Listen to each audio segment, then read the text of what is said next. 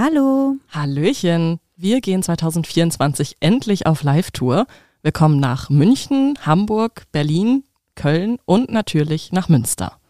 Der Vorverkauf läuft bereits und da wir in einigen kuscheligen Locations spielen, lohnt es sich, besonders schnell zu sein. Alle Infos zum Vorverkauf findet ihr bei uns auf Instagram und die Tickets gibt es bei Eventim und rausgegangen. Wir freuen uns sehr auf euch und hoffen natürlich, dass ihr zahlreich erscheint.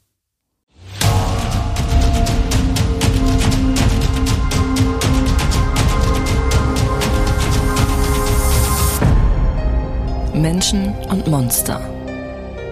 Ein Podcast über wahre Verbrechen und ihre Hintergründe.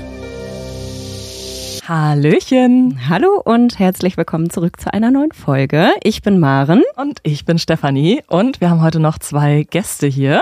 Stellt euch doch mal vor. Ich bin Claudia, Claudia Kamit. Hi. Hallöchen. Und der Typ, der so doof gackert, der mich gerade schon Schlachtschiff genannt hat. altes Schlachtschiff, das, das stimmt. Das war eher so mein altes Schlachtschiff, habe ich gesagt. Nicht, das war nicht persönlich ge- beleidigend. Äh, Mein Name ist Maximilian Pollux. Hallo, schön, dass ihr da seid. Danke, dass wir da sein dürfen. Wir freuen uns wirklich sehr. Ja, wir haben nämlich mal wieder eine kleine Reise nach Berlin zu Podimoni Studios unternommen und haben es jetzt endlich geschafft, uns hier mit Claudia und Max zu treffen. Und das heißt, heute wird auf jeden Fall auch True Crime gelebt und aufgenommen. Wir haben euch heute nämlich einen Fall mitgebracht, den wir selber im Gericht verfolgt haben. Den haben wir uns jetzt so lange aufgespart, dass wir euch den erzählen.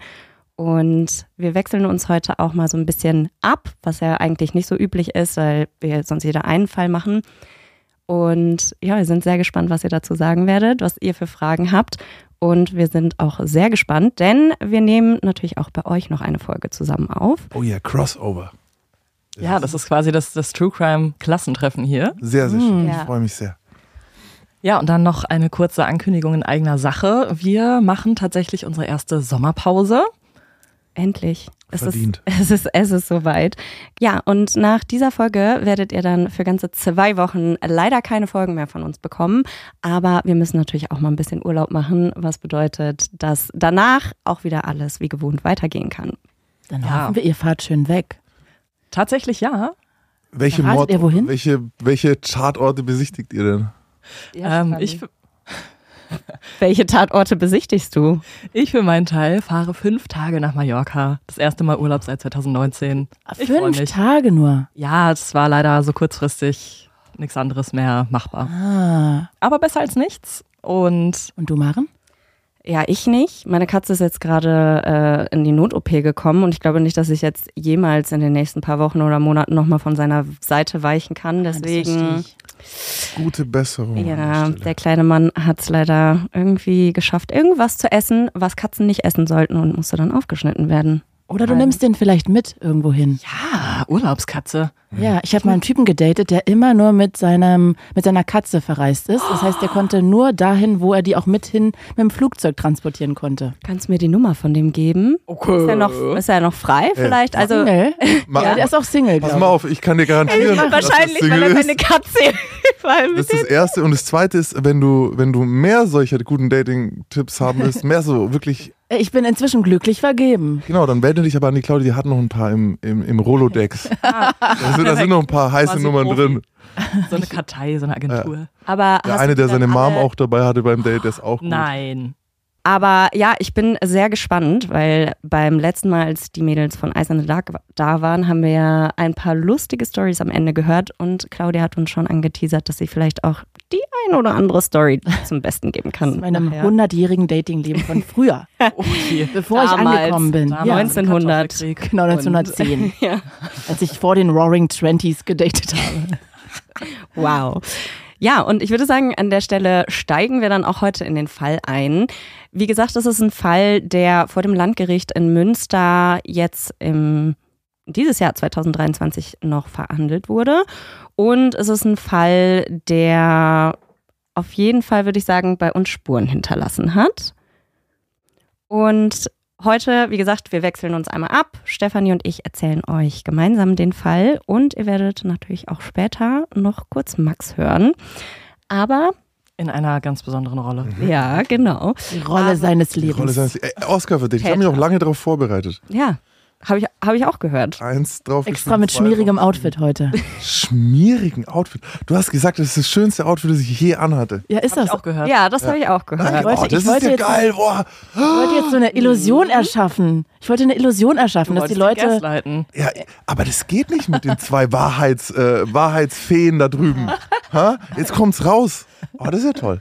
Ja, nee, also ich finde ich find dein Outfit top. Ich Grün ist eine meiner liebsten Farben und du siehst Ja, du hast fresh so ein- aus. Danke. Man muss es für alle erklären, du hast so einen ganz freshen, coolen Anzug an, so einen Jogginganzug, einen Tracksuit, wie man heutzutage sagt. So sagt man In das, okay. grün und weiß mit gelben Rändern und das sieht echt mega stylisch Wenn du aus. sagst gelbe Ränder, das klingt irgendwie so, als er so schweiß Den habe ich, mir von- den hab ich mir von Maren geliehen, so, weißt du, den Anzug.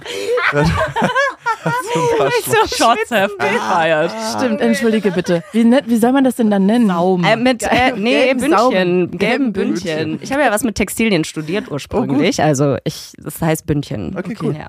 Danke, danke, dass du mich gerettet hast. Auch schön, dass wir über mein Outfit jetzt so viel geredet haben. Ich habe mir nämlich viel Gedanken gemacht heute früh. Ja, Schön. ja das dann ist haben wir das schön. Thema jetzt ähm, abgehakt, Abgehandelt. Ne? Und dann fangen Ja. wir mal an. Wer uns Diese, kennt, diese Folge gibt es ja auch als Podcast-Folge zum Schauen, also als Video. Könnt ihr euch ja anschauen. Zumindest Snippets wird es geben und dementsprechend würde ich sagen, das Outfit ist auf jeden Fall für alle nochmal zu sehen. Und wir haben ja auch Fotos zusammen gemacht. haben wir auch. Das Ding ist, ich wusste wieder nicht. Ich habe daran nicht gedacht. Ich dachte wieder, auditives Medium, eigentlich egal. Ne, kannst du ruhig mal grün, gelb, schwarz ankommen. Beißt sich mit keinem. Jetzt gibt es die Videoaufnahmen. Mein Gott, das war jetzt irgendwie ein intensiver Ein- und Ausatmer. Ja, ich bin, ich bin ja extra Podcaster geworden. Ich wollte mal Radiomoderator werden, weil ich habe, man hat mir immer gesagt, ich habe ich hab ein Radiogesicht. Ah, Oh, das tut weh. Das ist natürlich schade. Hast du nicht. Hast du aber wirklich Jetzt nicht. hört auf. Gut, wenn wir jetzt äh, auch mit dem Fall anfangen wollen, dann hören wir jetzt mit den Komplimenten über Max auf. Mhm. Und Ich finde, Claudia hat nicht genug bekommen. ja, aber wir haben schon, Das ist doch äh, schon ein altes Claudia, Schlachtschiff genannt heute. Ich weiß nicht, was wir noch wollen. aber Stefanie und ich, wir haben so gesagt, wow, wow, als Claudia reingekommen ist, weil sie wirklich auch Ah, sehr gut ihr heute Cuties. aussieht. Das Wenn- kann ich wenn nur man- zurückgeben an Das euch ist, beide. ihr seid wirklich auch toll. Also das haben wir wirklich uns alle sehr Gut. gelobt und so. Aber die, die Claudia ruft diese, Re- äh, diese Resonanz öfter vor. Ich war schon oft dabei, wenn Leute die das erste Mal gesehen haben. Ich weiß gar nicht, was sie sich immer alle gedacht haben vorher so. Wie du aussiehst. Das Ork. so- Ja, wie ein so altes Schlachtschiff. Wie ein Ork. Oger, so. Okay. Ja, Gut. dann würde ich sagen, starten wir. Ist es ein lustiger Fall? Nein, leider gar nicht. Hervorragend. Gut, wenn man dann so locker reingeht. Ja, also für uns ist es ja auch immer wichtig zu sagen, ob wir jetzt vorher, nachher oder auch zwischendrin lachen, das hat gar nichts damit zu tun, dass wir irgendwie respektlos gegenüber den ähm, Opfern oder Angehörigen sein wollen. Es geht halt vor allem darum, erstens, wir sind das erste Mal hier alle zusammen, das heißt, wir kennen, lernen uns kennen und ich glaube auch, die, die Energie zwischen den zwei Podcasts, das passt ganz gut. Passt. Denke ich auch. Und ähm, dementsprechend hoffe ich, nehmt uns das nicht übel. Ich glaube, generell ist das schon ein Fall, der uns sehr mitgenommen hat, Ja, das kann man während so wir sagen. im Prozess saßen. Und ich habe auch wirklich oft und lange danach noch darüber nachgedacht. Darf ich mal eine Frage vorwegstellen? Im Gerichtssaal, also wir haben ja öfter schon über Gefängnisse geredet, weil Max halt im Knast saß äh, fast zehn Jahre. Und da sagt er immer, dass ein Gefängnis so einen bestimmten Vibe hat. Habt ihr das Gefühl, das ist auch bei Gerichtsprozessen so? Ändert das immer der Fall an sich oder würdet ihr sagen, es ist immer sehr, sehr trocken und eigentlich ohne Vibe? Ja, also es ist, finde ich, immer ein sehr ähnlicher Vibe. Es ist sehr ernst einfach. Also es ist teilweise, du hast ja viele Prozesstage in den meisten Fällen, also die jetzt für uns interessant sind, hast du ja immer so, sag ich mal, zwischen sechs und bis zu 50 Prozesstage. Und du vergisst mit allen Zeugen, die gehört werden, teilweise geht es dann auch um irgendwelche Auswertung von Routerdaten, so richtig trockene Sachen. Und du vergisst zwischendurch, dass es gerade darum geht, dass hier jemand gestorben ist. Und das ja, kommt dann immer wieder so schlagartig zurück, wenn jetzt zum Beispiel der Rechtsmediziner aussagt oder Hm. Angehörige des Opfers. Mhm. Und an sich ist es, tut es mir immer sehr leid, wenn Angehörige im Prozess sitzen, weil ich weiß, für die ist es natürlich viel, viel schlimmer, sich das alles anzuhören. Und vor allem geht es ja auch immer im Prozess sehr viel um den Täter. Mhm. Das heißt, dessen Lebensgeschichte, Lebensweg wird aufgearbeitet und es geht halt ja weniger um das Opfer. Und das ist halt, ja, für Angehörige, glaube ich, gar nicht mal so leicht. Mhm. Ähm, so ergänzend jetzt von, von meiner Erfahrung noch. wenn du als Angeklagter eben in den Gerichtssaal kommst, kommst du ja nie durch die Vordertür rein so, Mhm. sondern du kommst ja immer von woanders. Vor allem, wenn du mh, vorher in Haft warst, also wenn du eh aus Haft ähm, zugeführt wirst, dann bist du in manchen Gerichten, wie zum Beispiel in Nürnberg, sitzt du unten, da gibt es wirklich so einen Keller, Keller, in dem eben so Verlies ähnlich dann die Haltezellen sind, in denen du äh, wartest eben auf deine Verhandlung. Du bist ja schon, also ich bin aus München mh, nach Nürnberg gebracht worden, da bin ich in der Früh um halb fünf oder was sind wir losgefahren. Und dann war ich auch schon lange vor Prozessbeginn da. Dann sitzt du erstmal unten eine Stunde und kriegst das alles so mit, wie sich Ja. es ist ein ganz anderes Erleben. Und äh, Nürnberg ist zum Beispiel auch noch spannend, da wirst du mit dem Aufzug von diesen Haltezellen in den Gerichtssaal gefahren. Also du kommst auch gar nicht über den Gang, triffst niemanden, das ist aber in manchen Gerichten auch anders, wo dann die Angeklagten wirklich über den Gang geführt werden. Ähm, also jedes, jeder, jedes Gericht hat so ein bisschen seinen eigenen Vibe.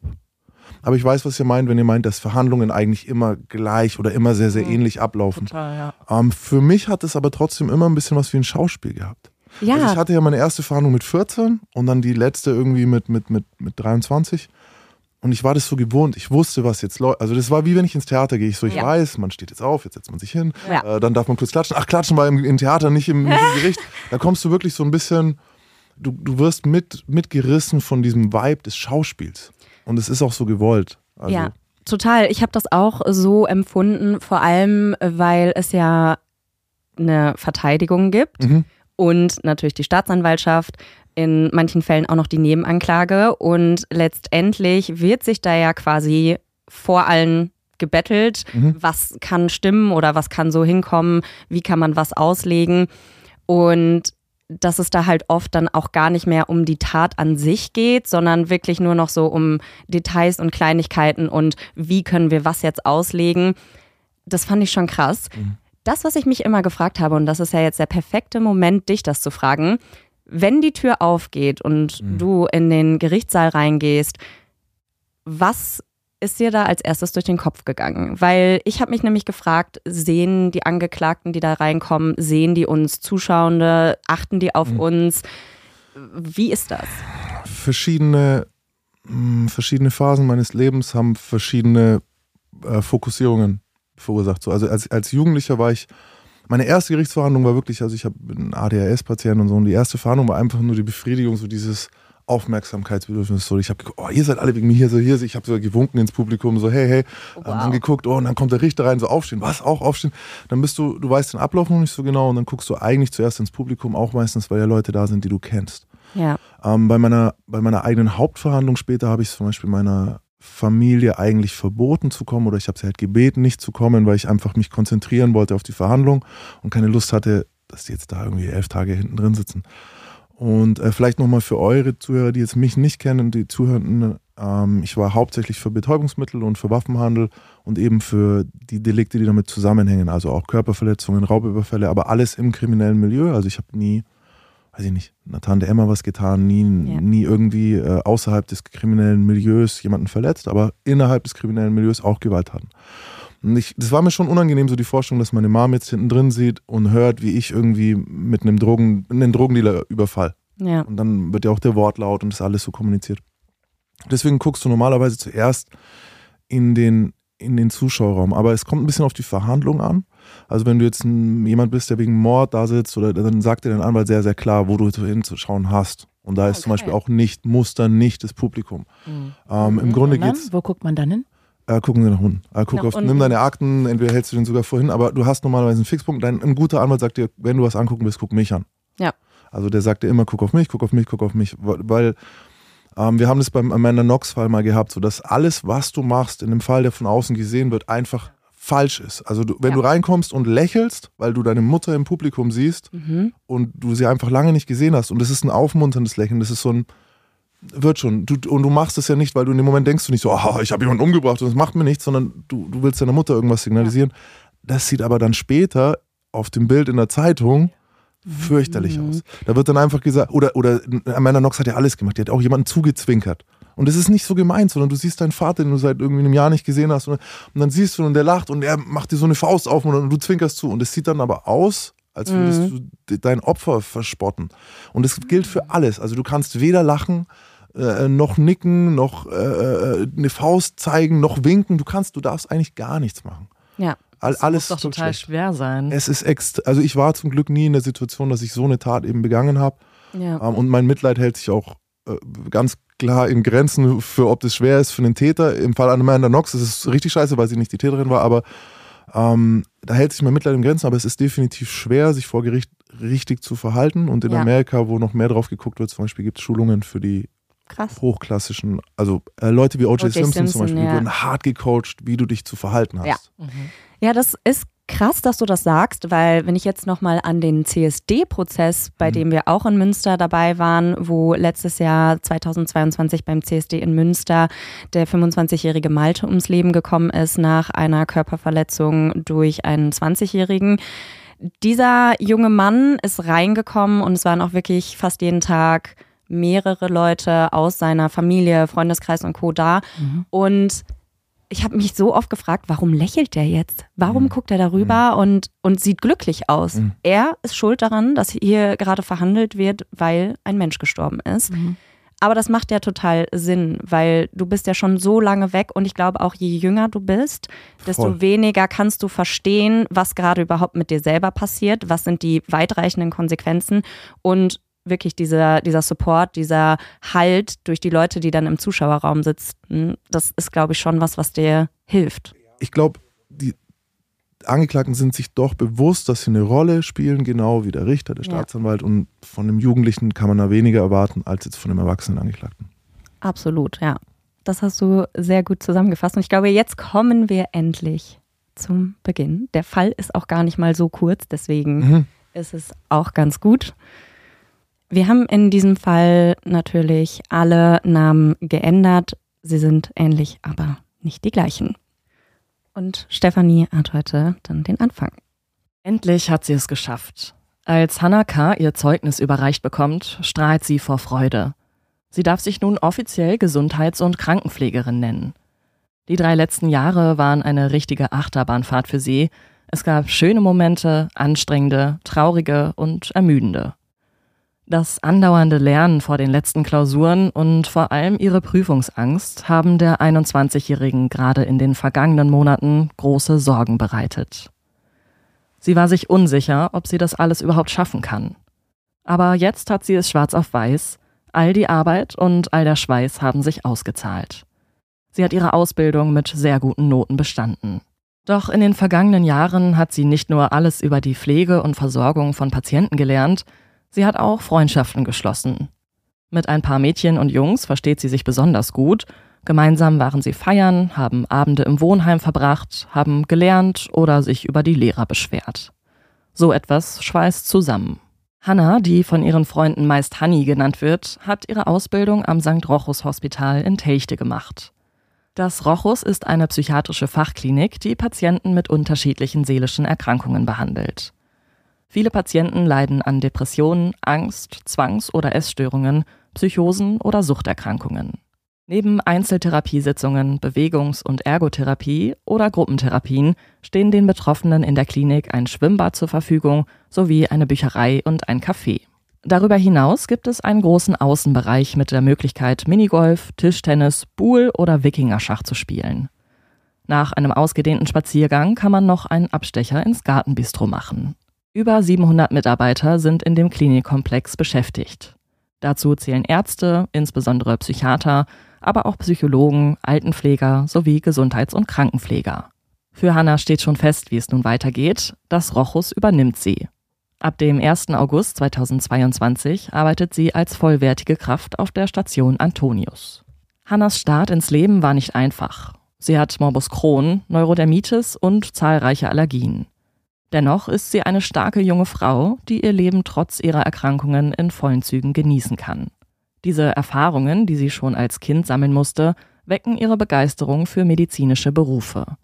Zu ihrem 14. Geburtstag wünschte sie sich ein Fachbuch über Medizin. Ihr Abi schafft sie mit einem sehr guten Schnitt von 1,6. Während die meisten ihrer Freunde ein Studium beginnen, entscheidet Hannah sich für die Ausbildung in der Pflege. Sie will sich offen halten, ob sie später vielleicht doch noch Medizin studiert. So könnte sie zumindest schon einmal Erfahrung und Wartesemester sammeln. Wenn es anderen schlecht geht, ist Hannah zur Stelle und hilft. Insofern hat sie sich genau den richtigen Job ausgesucht. Ihre Freunde beschreiben sie als klug, eloquent und lustig. So freundlich und liebenswert sie auch ist, manchmal mangelt es Hannah jedoch an etwas Selbstbewusstsein oder zumindest stellt sie ihr Licht oft unter den Scheffel. Ihr ist wichtig, was andere von ihr halten. Andersherum beurteilt sie Leute nie nach dem Aussehen und ist ein offener und toleranter Mensch. Hannah hat einen sechs Jahre älteren Bruder, der inzwischen aber in Bonn lebt und eine sehr enge Beziehung zu ihrer Mutter. Hannah ist eine aufgeschlossene und hilfsbereite Person, ihre Freunde können sich stets auf sie verlassen. Seit Sommer 2020 ist Hannah in einer Beziehung mit Max, sie sind jetzt also seit zweieinhalb Jahren zusammen. Max spielt Handball und ist daher an vielen Abenden mit Training beschäftigt, Hannah lässt ihm diesen Freiraum. Immer mittwochs ist Date Night, außerdem verbringen sie stets das Wochenende zusammen. Meistens kommt Max zu Hannah, da er selber noch zu Hause wohnt, aber manchmal sind sie auch bei ihm. Die beiden sind immer noch so verliebt wie am ersten Tag. Sie sind auf die gleiche Art crazy, beschreibt Mia die Dynamik zwischen den beiden jungen Leuten. Als beste Freundin von Hannah ist sie mit Max deutlich mehr einverstanden als mit den früheren Partnern von Hannah. Davor hatte sie nämlich nur Typen, die in ihren Augen nicht das Wahre waren. Da war ich dann dabei. Was heißt denn crazy, sag mal? Und nicht das Wahre. So ein bisschen verrückt, lustig, albern vielleicht. Ja, die waren ja auch noch Anfang 20. Ich glaube, da würde man andere Sachen als crazy beschreiben als wir jetzt vielleicht. Ich weiß ja nicht, ähm, Einradfahren ja, alle schon Crack ein rauchen bisschen. auch eine geile Kombi. Also gleichzeitig? Natürlich. Einrad, Weil sie ist Crackrad. crazy. Crack, Crackrad. Crackrad rauchen, kennst du nicht? Das, In Münster nicht, macht man das nicht so. Das ist, also bei uns ist das mehr so eine Bierbong oder sowas vielleicht. Ah. ja? Und dabei, dabei eben Einradfahren. dann. Oh. Vielleicht im Handstand oder so. Ich weiß es nicht.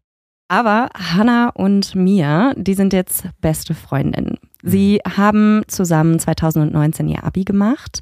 Danach hat Mia für neun Monate auch bei Hannah gewohnt, während diese ihre Ausbildung im Rochus begonnen hat.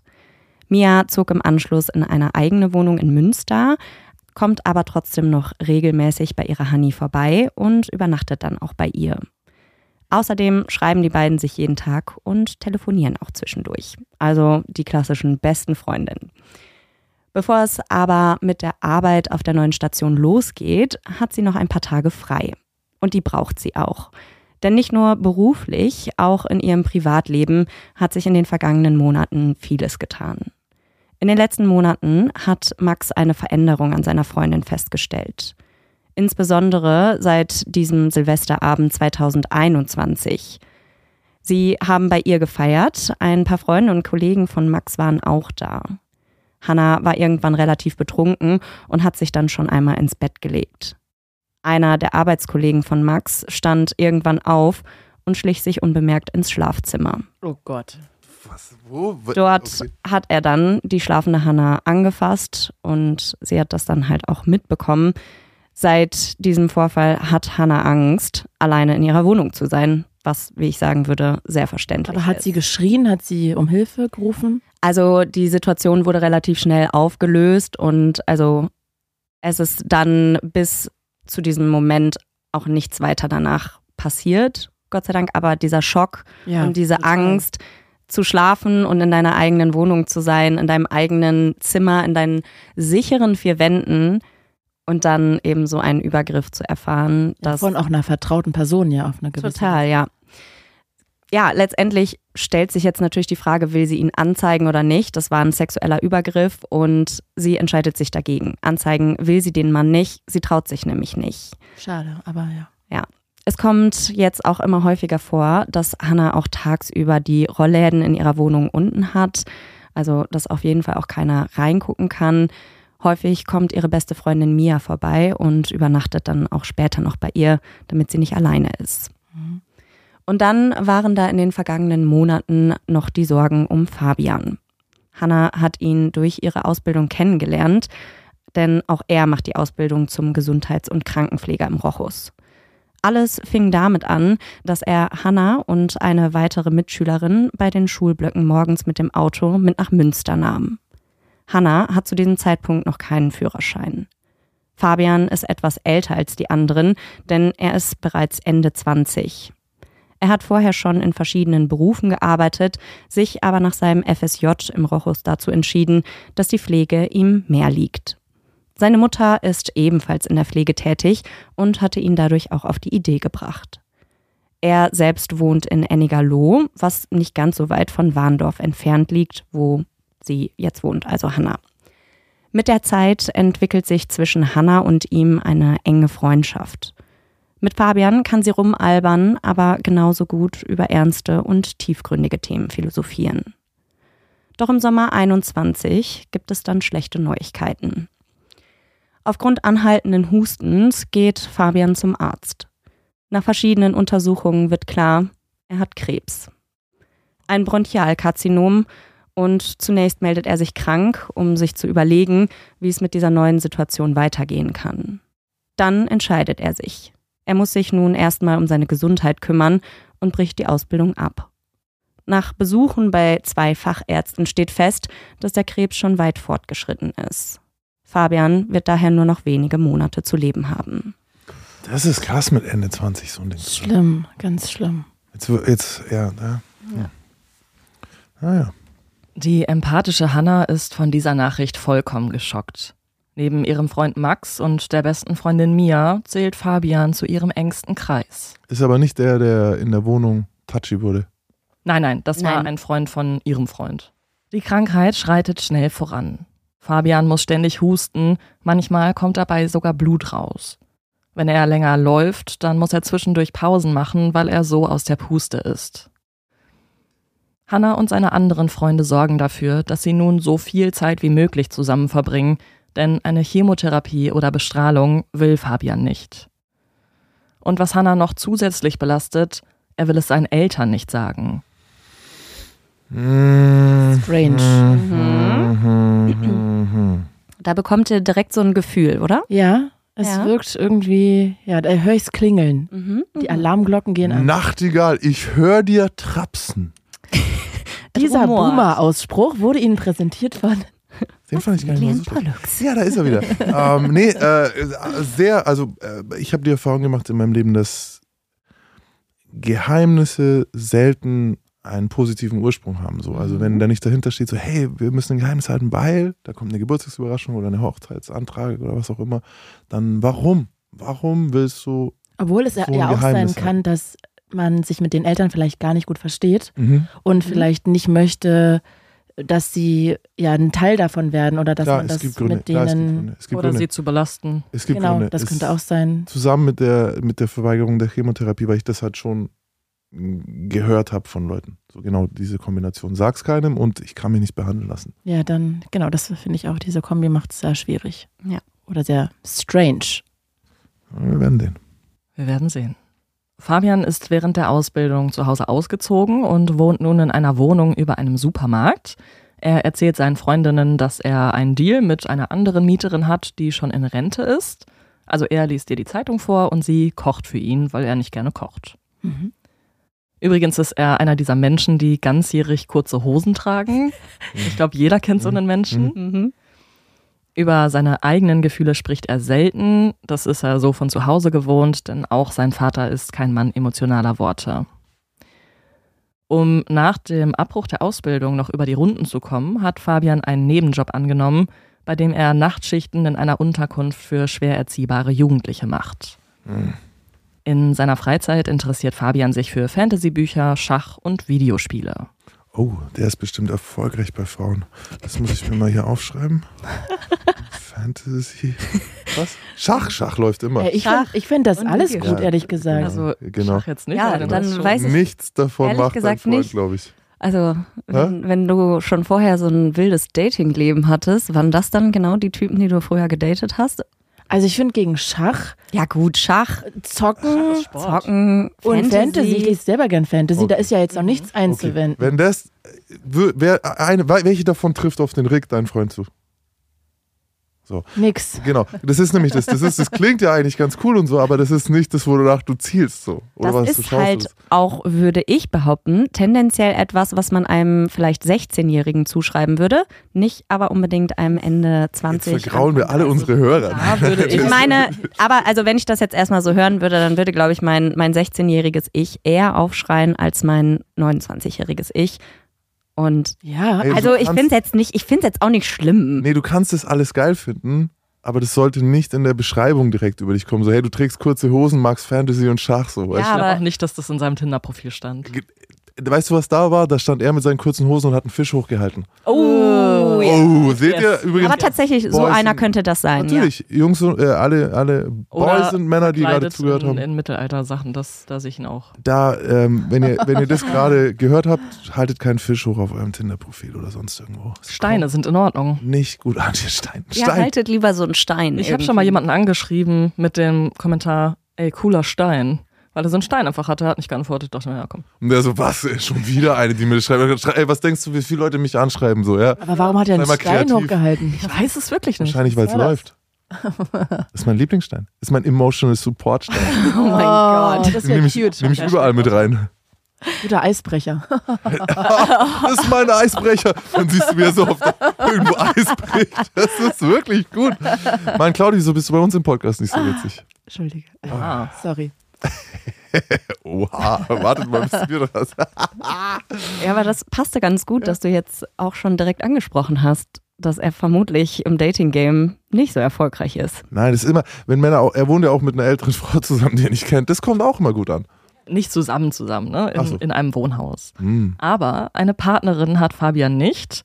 Hm. Allerdings trifft er sich regelmäßig mit seiner F Plus Svetlana und ist auch.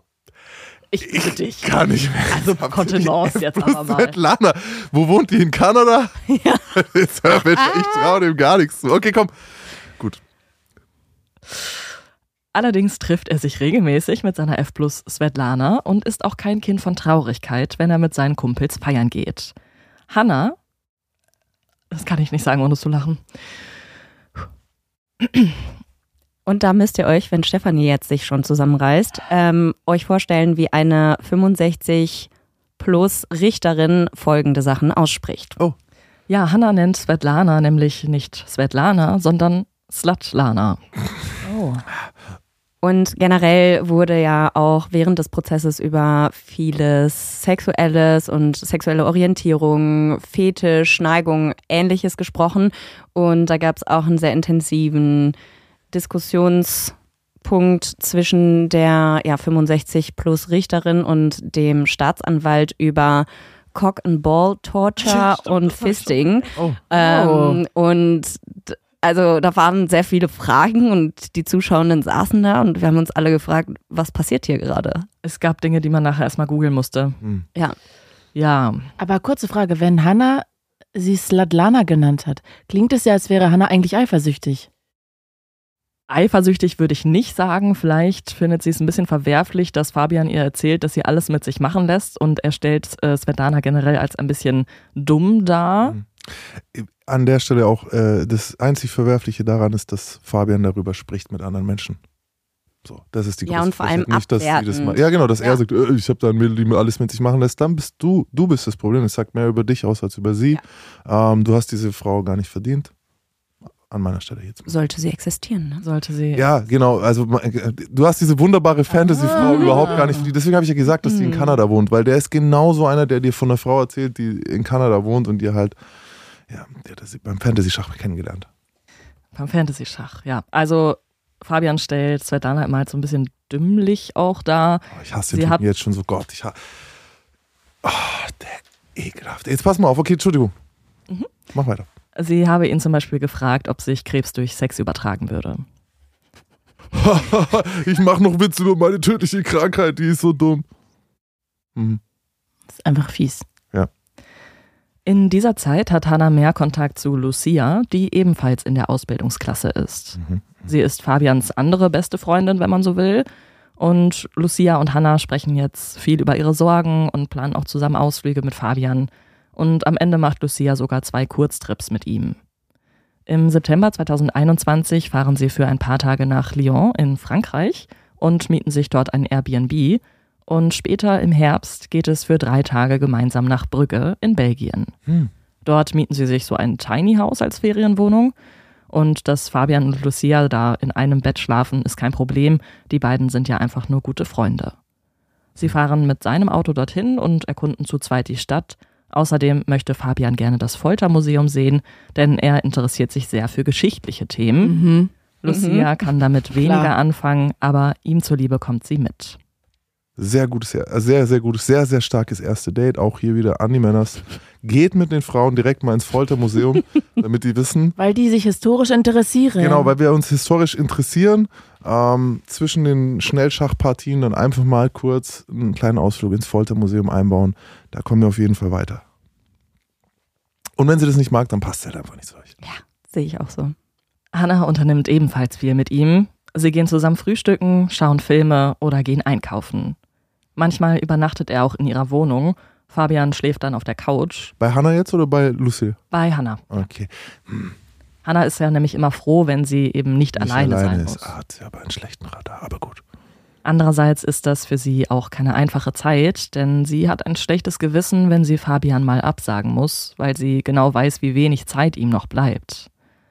Dazu kommt aber, dass sie Probleme mit ihrer Psyche hat, denn es gibt Tage, an denen würde sie am liebsten gar nicht aus dem Bett aufstehen. Dinge, die ihr vorher Spaß gemacht haben, lösen auf einmal nichts mehr in ihr aus. Und es ist so ein bisschen ein Wechsel zwischen emotionaler Nulllinie und tiefer Traurigkeit, die sie noch nicht einmal begründen kann. Macht sie eine Therapie? Nein. Schade. An solchen Tagen wird ihr alles zu viel und sie zieht sich zurück. Und aufgrund ihrer Arbeit im Rochus kennt sich Hannah mit Depression natürlich gut aus. Sie macht aber eben zu diesem Zeitpunkt noch keine Therapie. Sie spricht aber mit Lucia über ihre Gefühle, die auch ebenfalls mit psychischen Problemen zu kämpfen hat.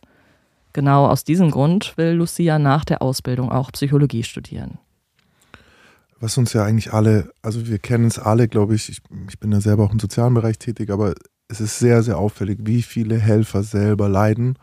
Ähm, und es liegt nicht, also der erste Gedanke ist natürlich, wow, natürlich gehen in dieses Business, in, in diese Branche Leute, die vielleicht auch einen Weg suchen, selber ihre eigenen Probleme zu heilen. Also studiert Psychologie, weil man selber irgendwie äh, spannenden Kopf hat. Aber das ist nicht der einzige Grund, sondern es sind auch tatsächlich die Arbeitsbedingungen, die in, in diesen Berufen herrschen. Dieses systemische Überarbeiten von, von Helfern, gerade im Pflegebereich, gerade ähm, ähm, im sozialen Bereich.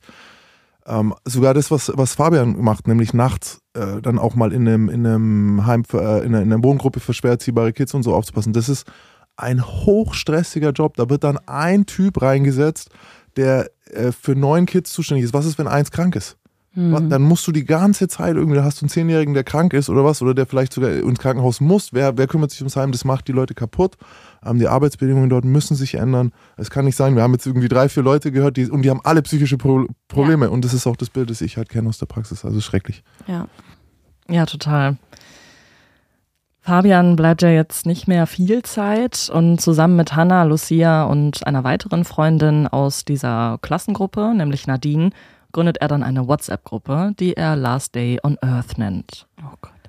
Darin wünscht er sich einen letzten Ausflug quasi als Abschied und dazu fahren die vier dann an den Möhnesee, wo sie spazieren gehen und eben auch etwas essen. Also total traurig, ne? Aber wenn man jetzt so schon so ein Alarmglockengefühl hat, denkt man so, äh, Ja, Hm. total.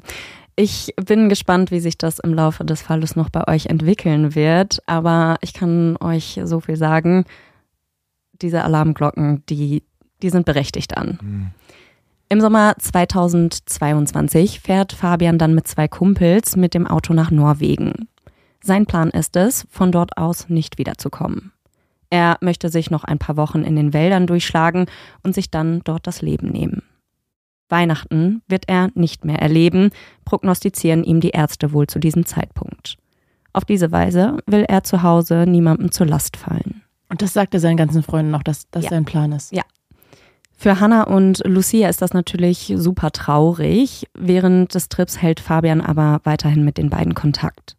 Er berichtet zum Beispiel, dass sie nicht wie geplant zelten können, weil einer seiner Kumpels schon in der ersten Nacht entscheidet, dass er eben nicht fürs Campen gemacht ist. Daraufhin müssen sie sich dann ein Airbnb suchen. Doch nach ein paar Tagen dann die große Enttäuschung. Fabian hat sich die Hand gebrochen.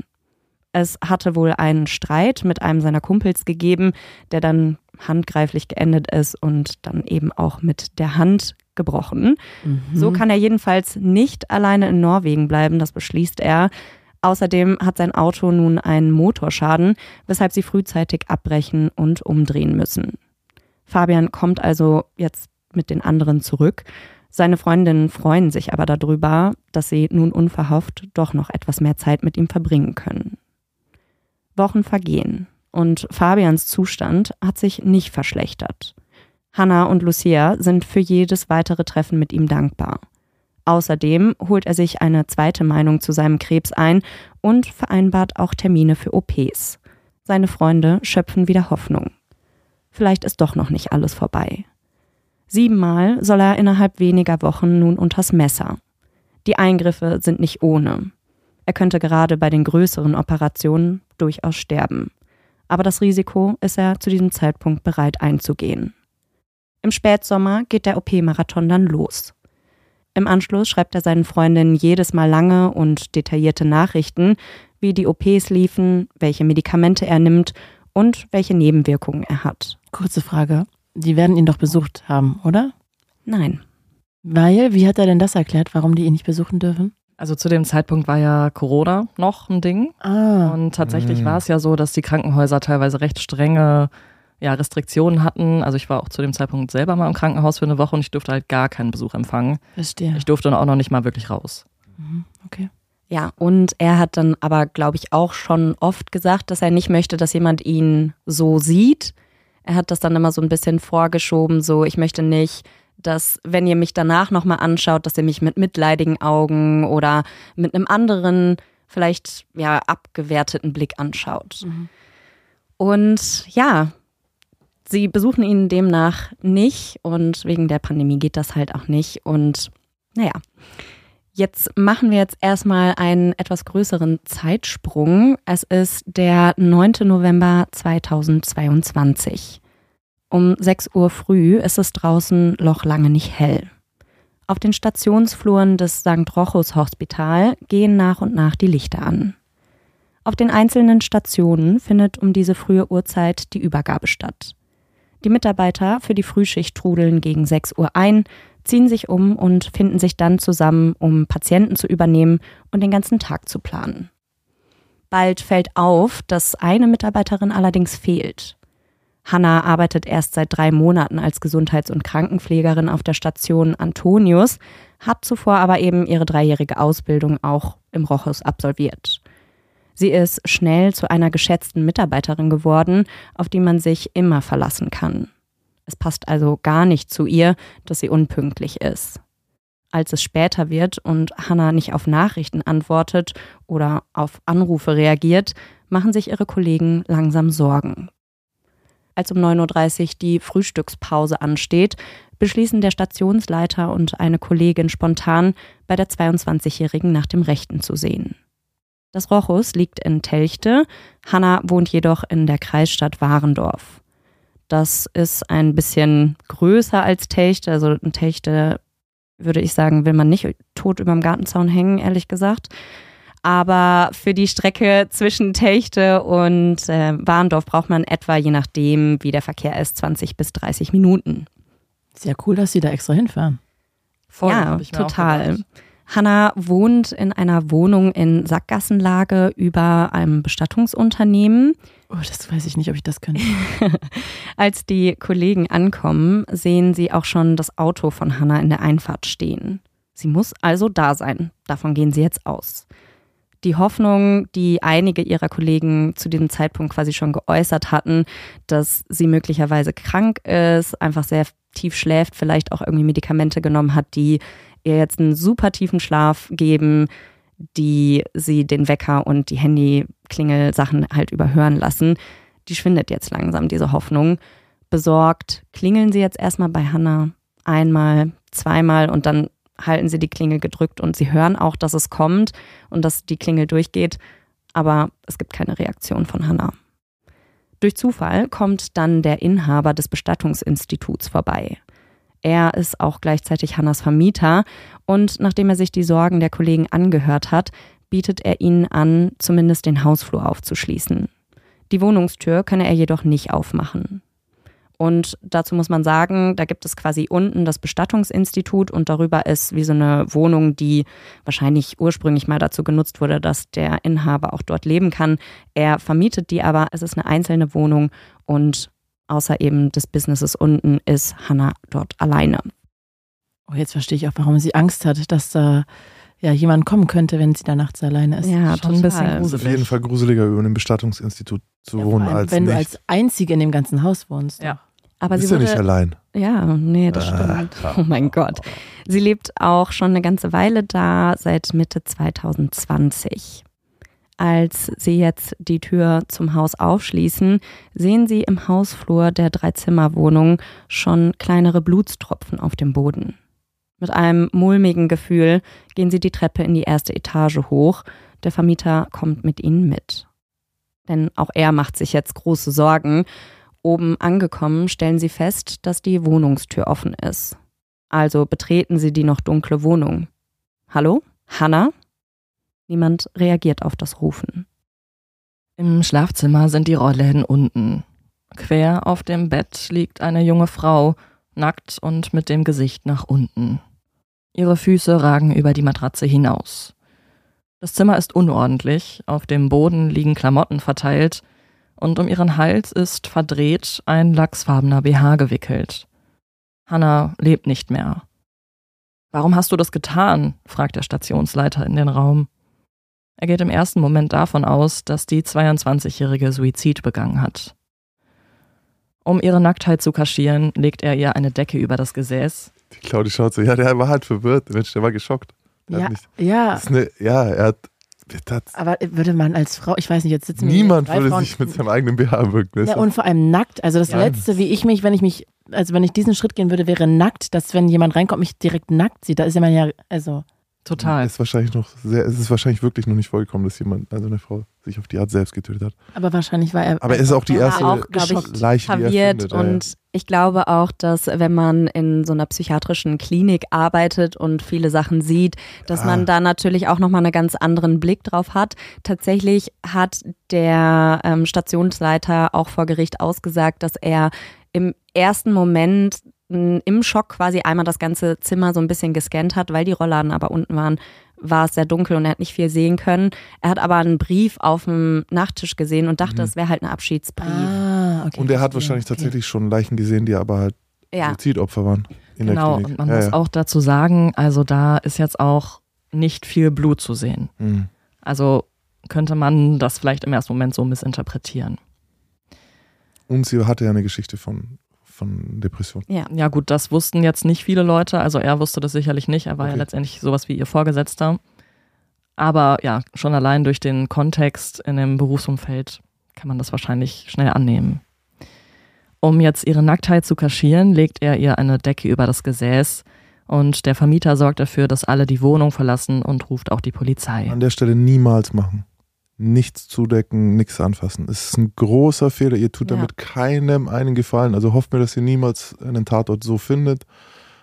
Aber nichts anfassen. Ja. Und vor allem nichts zudecken und nicht, nicht eine Decke bewegen, die Leiche nicht anfassen. Also gar nichts. Ja. Rückwärts, äh, vergewissern das Tod und dann rückwärts raus. Der Vermieter ruft auch mehrmals bei Hannas Mutter Anja an, die eigentlich die Mieterin der Wohnung ist, aber er erreicht sie jetzt im ersten Moment noch nicht. Nach nur wenigen Minuten trifft die Notärztin ein. Gemeinsam mit den weiteren Einsatzkräften drehen sie Hanna jetzt auf den Rücken. Also es muss ja eine Todesfeststellung ähm, durchgeführt werden. Das heißt, es wird einmal ein EKG geklebt und wenn da wirklich erkennbar ist, da ist nur eine Nulllinie, dann ja, ist das ein sicherer Tod. Und es wird jetzt eben auch dann schnell klar, dass Hannah nicht mehr reanimiert werden kann. Es gibt bereits sichere Todeszeichen. Im Brust- und Bauchbereich sind nämlich schon Leichenflecken zu sehen. Als das also klar ist, räumen die Rettungskräfte das Feld für die Polizisten. Sie können hier nichts mehr tun. Schon bald trifft die Kriminalpolizei ein. Die Aussagen des Vermieters und der beiden Arbeitskollegen werden aufgenommen. Und noch ist völlig unklar, was hier passiert ist. Aber für die Ermittler sieht es eher nicht nach einem Suizid aus. Ihnen fallen sofort die Hämatome am Hals auf und eine Schnittverletzung in der Hand. Dazu kommen ja noch die Blutstropfen im Treppenhaus. Also das sind jetzt nicht viele und auch nicht große, aber trotzdem auffällig. Und der Umstand, wie du es gerade schon gesagt hast, Claudi, dass das Opfer kaum bekleidet ist. Außerdem wurde ihr T-Shirt vorne aufgerissen. Hm. Nun wird die übliche Maschinerie der Mordermittlung hochgefahren. Die Spurensicherung steckt zahlreiche Gegenstände in Tüten, die zur Untersuchung ins Labor gebracht werden. Darunter befindet sich ein Teddybär, der mit Blut bespritzt ist. Den hatte Honey zur Geburt bekommen und er hat sie begleitet bis zum Moment ihres Todes.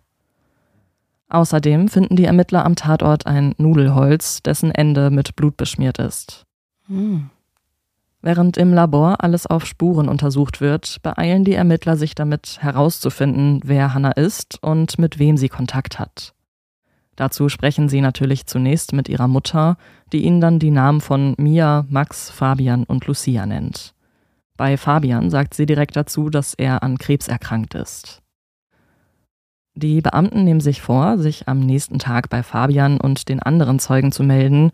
Zunächst fällt ihnen aber etwas auf, das am Tatort fehlt: Hannas Handy. Hat der Täter es mitgenommen?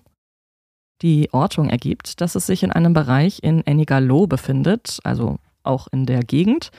Dort wird sehr schnell dann eine Flüchtlingsunterkunft durchsucht. Warum?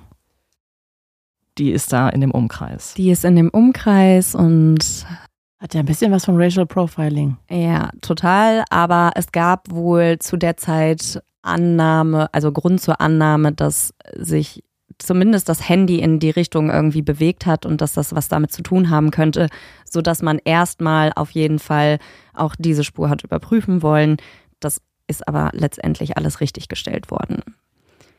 An diesem Abend verbreitet sich die Nachricht von Hannas Tod nun wie ein Lauffeuer. Nadine, die Freundin aus dem Klassenverbund, ruft Fabian an und erzählt auch ihm die Neuigkeiten. Der ist da gerade bei seinem besten Freund Aki und er scheint völlig betroffen von der Nachricht. Er äußert den Verdacht, dass Hannah Suizid begangen haben könnte, auch direkt bei ihr am Telefon. Dann erzählt er es wiederum Lucia. Nachdem die Polizei veröffentlicht hat, dass sie von einem Gewaltverbrechen ausgehen, berichten schon am nächsten Tag die Medien. Auch auf die Durchsuchung der Geflüchtetenunterkunft wird in den ersten Berichten eingegangen. Hinweise auf den Täter gibt es zunächst nicht. Die Freunde schicken sich die Berichte gegenseitig hin und her. Keiner von ihnen kann fassen, was hier überhaupt passiert ist. Wer hätte Hannah töten sollen und wieso? Ausgerechnet sie, die so ein liebenswerter Mensch ist. Und ihr Handy wird dann Gott sei Dank doch noch gefunden, und zwar im Bereich des Steinbruchs in Ennigerloh. Dort findet man dann auch ihr Portemonnaie, in dem allerdings die IC-Karte fehlt. Die Ermittler versuchen natürlich, das Handy auch jetzt auszuwerten. Niemand aus Hannas Umfeld kennt jedoch den PIN-Code von ihrem Handy. Und da es sich um ein iPhone handelt, das sicherheitstechnisch auf dem allerneuesten Stand ist, können selbst die erfahrensten Ermittler dieses Handy nicht knacken. Das Wirklich? heißt, wow. bis heute kommt man nicht daran. Und die hatte also, nicht so Fingerabdruck oder Gesichts, Face ID? Nein. Das ist ja crazy, das hätte ich nie gedacht, dass es so Also, das ging nicht. Hey, da habe ich noch gar nicht drüber nachgedacht, dass man mit einer Leiche und dem Fingerabdruck ja wahrscheinlich das Handy auch öffnen könnte, oder? Ja, und auch der Face ID müsste Nicht nur mit einer Leiche, du kannst es mit einem lebenden Verdächtigen vor allem. Und es ist auch ein großer Streitpunkt gewesen die letzten Jahre, ob du jemanden dazu zwingen darfst. Ja. Bei einem okay. Verhör zum Beispiel, ob du ihn einfach festhalten darfst und einfach sein Handy aufmachen darfst. Krass, äh, eher Spoiler, nicht, du darfst es. Was? Aber das ist doch aktives Beiwirken von seiner Seite, dass er. Du kannst es einfach machen. Es, es gab es Gerichtsurteile, alles. Also Krass. Also ist vollkommen, okay. kommst du super damit durch, die Beweise sind zu verwerten. Also je nachdem, wie aktuell jetzt ihr Handy war, ihr iPhone hat es ja gar keinen Fingerabdruckscanner mehr. Mhm. Ja, also die ganz neuen haben ja nur noch Face ID und sie werden es damit versucht haben. Also sie sind nicht reingekommen. Also das ist meine Erkennung. Meins erkennt mich nicht ohne Brille. Meins erkennt mich nicht, wenn ich gähne. Okay. Dann sollte ich mit Brille sterben und du nicht beim Gähnen. Sonst kann es keiner auf. gerne einfach nicht. Nicht, nie nicht. sterben. Ich, dann habe ich schlechte Nachrichten oh. aber das sage ich dir jetzt heute nicht. Ja, ja danke. Ich glaube, Stefanie, das ist eine bestimmt. Diskussion für einen anderen Tag. Die Obduktion ergibt in Hannas Fall, dass sie tatsächlich noch nicht besonders lange tot war. Höchstens ein, zwei Stunden, ein paar Stunden. Und das kann auch Max bestätigen, also ihr Freund. Denn noch am Morgen war seine Freundin bei Snapchat aktiv und hatte ihm noch ein Bild geschickt, so etwa gegen 4.30 Uhr, also kurz nachdem sie aufstand, um sich für den Frühdienst fertig zu machen. Das ist die Die, nervigste App überhaupt. ja, Ich setze mich so unter Druck, dann verlierst du die Flamme mit den Leuten, nur weil du irgendwie Ding. Dann sind alle sauer mit dir, jeder hasst dich, wenn du nicht die ganze Zeit guckst. Ich habe die App gar nicht erst. Ich bin, also, ich bin auch ganz überrascht, weil. Wie alt bist du noch? 49? Neun- wa? 49. Ah, 29, nein. ja, äh, äh, 49, okay. ja. Ich bin neun Jahre Klar, älter. hast klar hast du die nicht. Das ist dann, wenn du auf Snapchat bist, gehen die anderen raus. Ja, ich, ich, bin, ich bin zu cool dafür. Ich, Das Okay. ist zu Mainstream, weißt du? Okay. okay. Nein, so bin ich nicht. Nur, nur Selena Gomez und ich sind da, ist natürlich okay. Hast du eine, eine, eine Connection mit ihr da? Klar, die, die schickt mir immer einen Snap. Im Privaten, ne? Ja. Deswegen weiß ich auch, wann die noch wach war.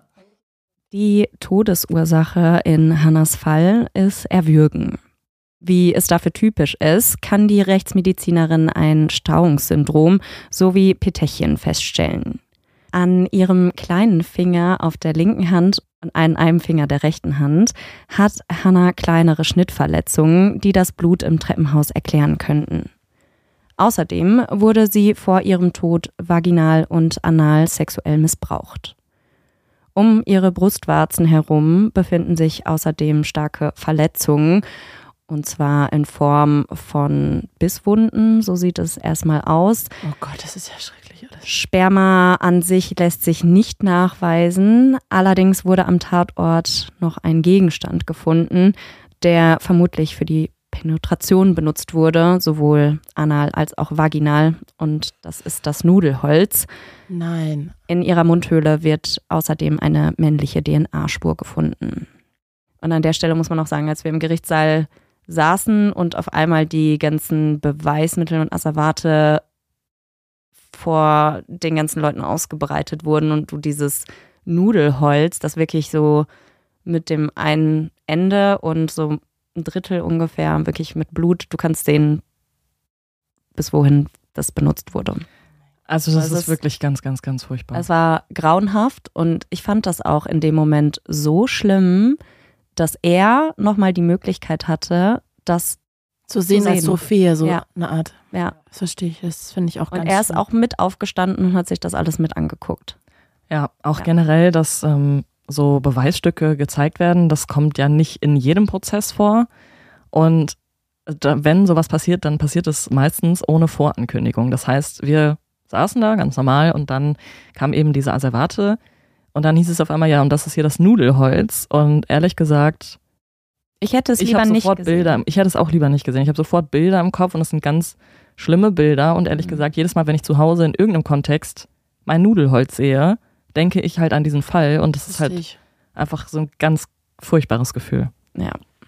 Boah, das ist echt krank. Richtig krank. Für die Beamten rückt schon nach den ersten Befragungen eine ganz bestimmte Person in den Fokus der Ermittlungen. Habt ihr eine Idee, wer das sein könnte? Der nicht krebskranke Krebskranke. Ah, da, da wirfst du direkt auch schon eine Annahme in den Raum. Ja.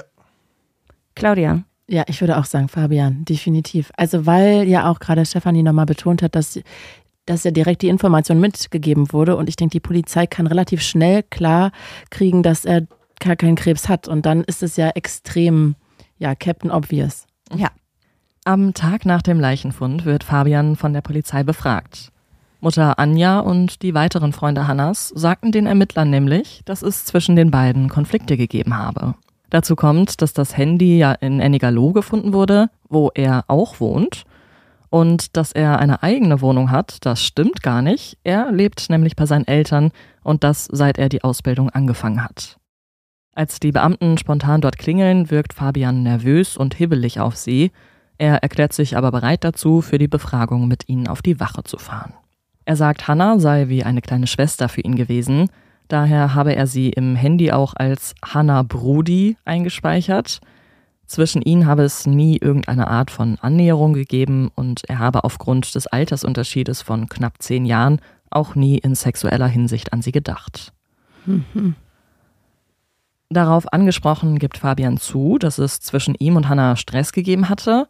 Das gehe schon seit mehreren Monaten so. Zwischendurch hat es dann sogar komplett Funkstille gegeben, weil sie ein Treffen abgesagt hat und er sich von ihr im Stich gelassen fühlte.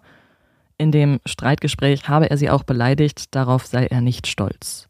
Weil sie ein Treffen abgesagt hat. Mhm. Genau. Zuletzt hätten sie sich aber auch wieder angenähert. Fabian sagt aus, dass er wisse, dass es eben Konflikte zwischen Hannah und ihrem Vater gebe und dass der auch schon mal einmal vor ihrer Tür aufgetaucht sei. Also so ein bisschen vielleicht in die Richtung mal geschaut werden soll.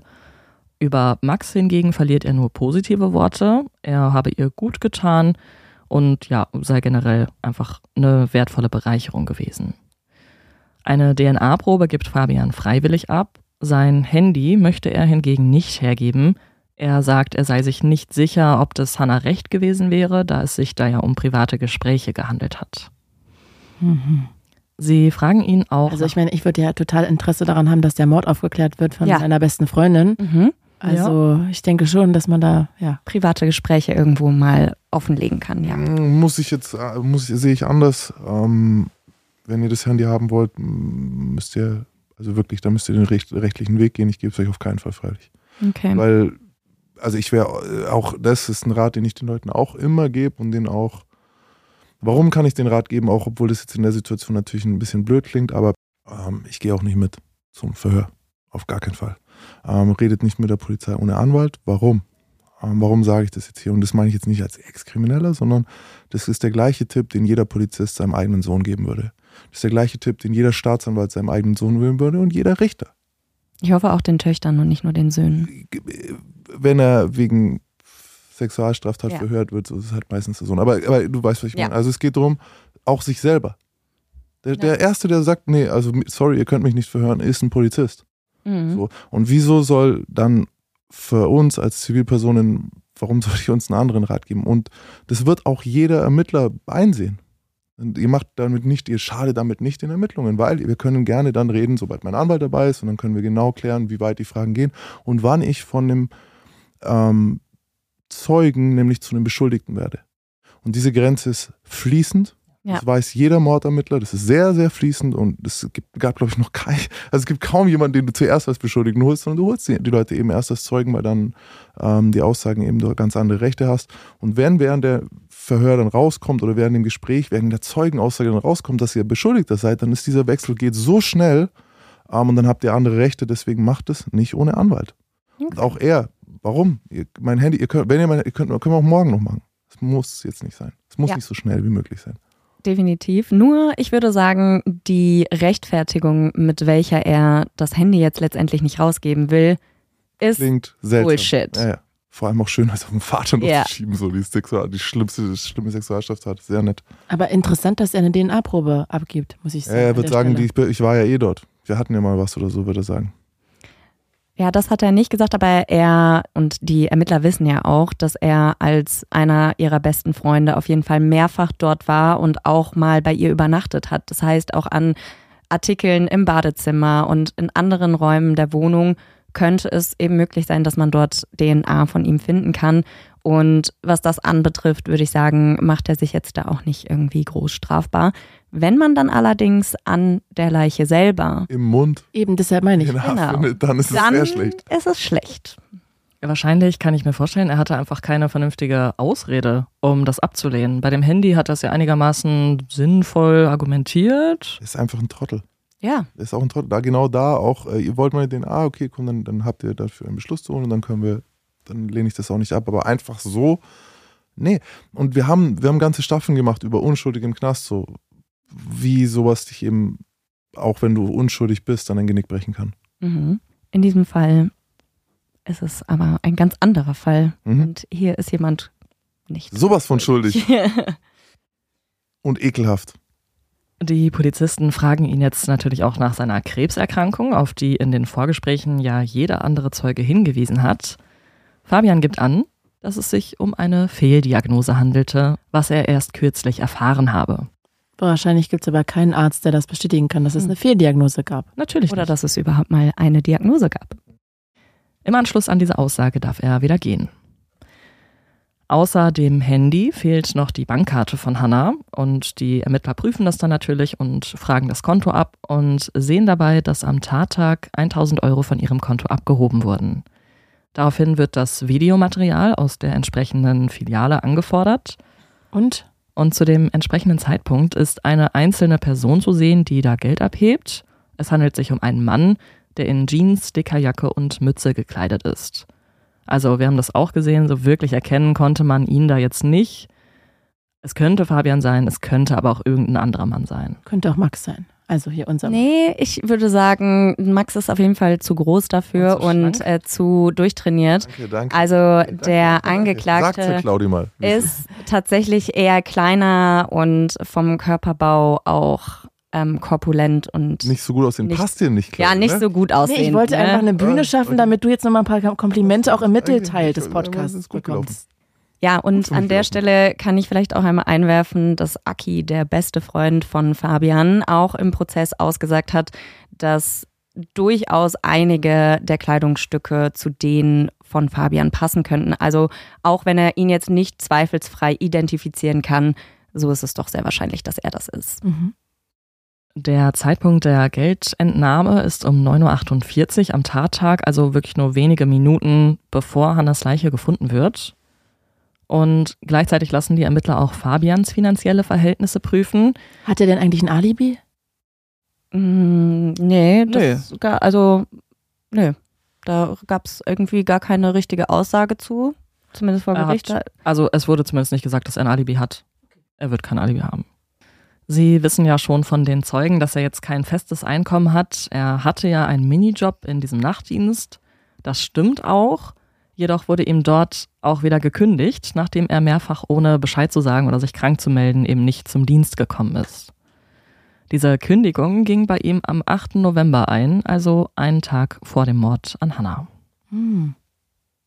Als die Beamten fünf Tage nach der Tat dann Fabians Kontostand überprüfen, sind zu diesem Zeitpunkt 3,65 Euro drauf. Wenige Tage zuvor war er noch im Minus gewesen und am Tattag zahlte er 90 Euro ein. Weitere Ermittlungen ergeben, dass er recht hohe Schulden hat, insbesondere bei der Krankenkasse.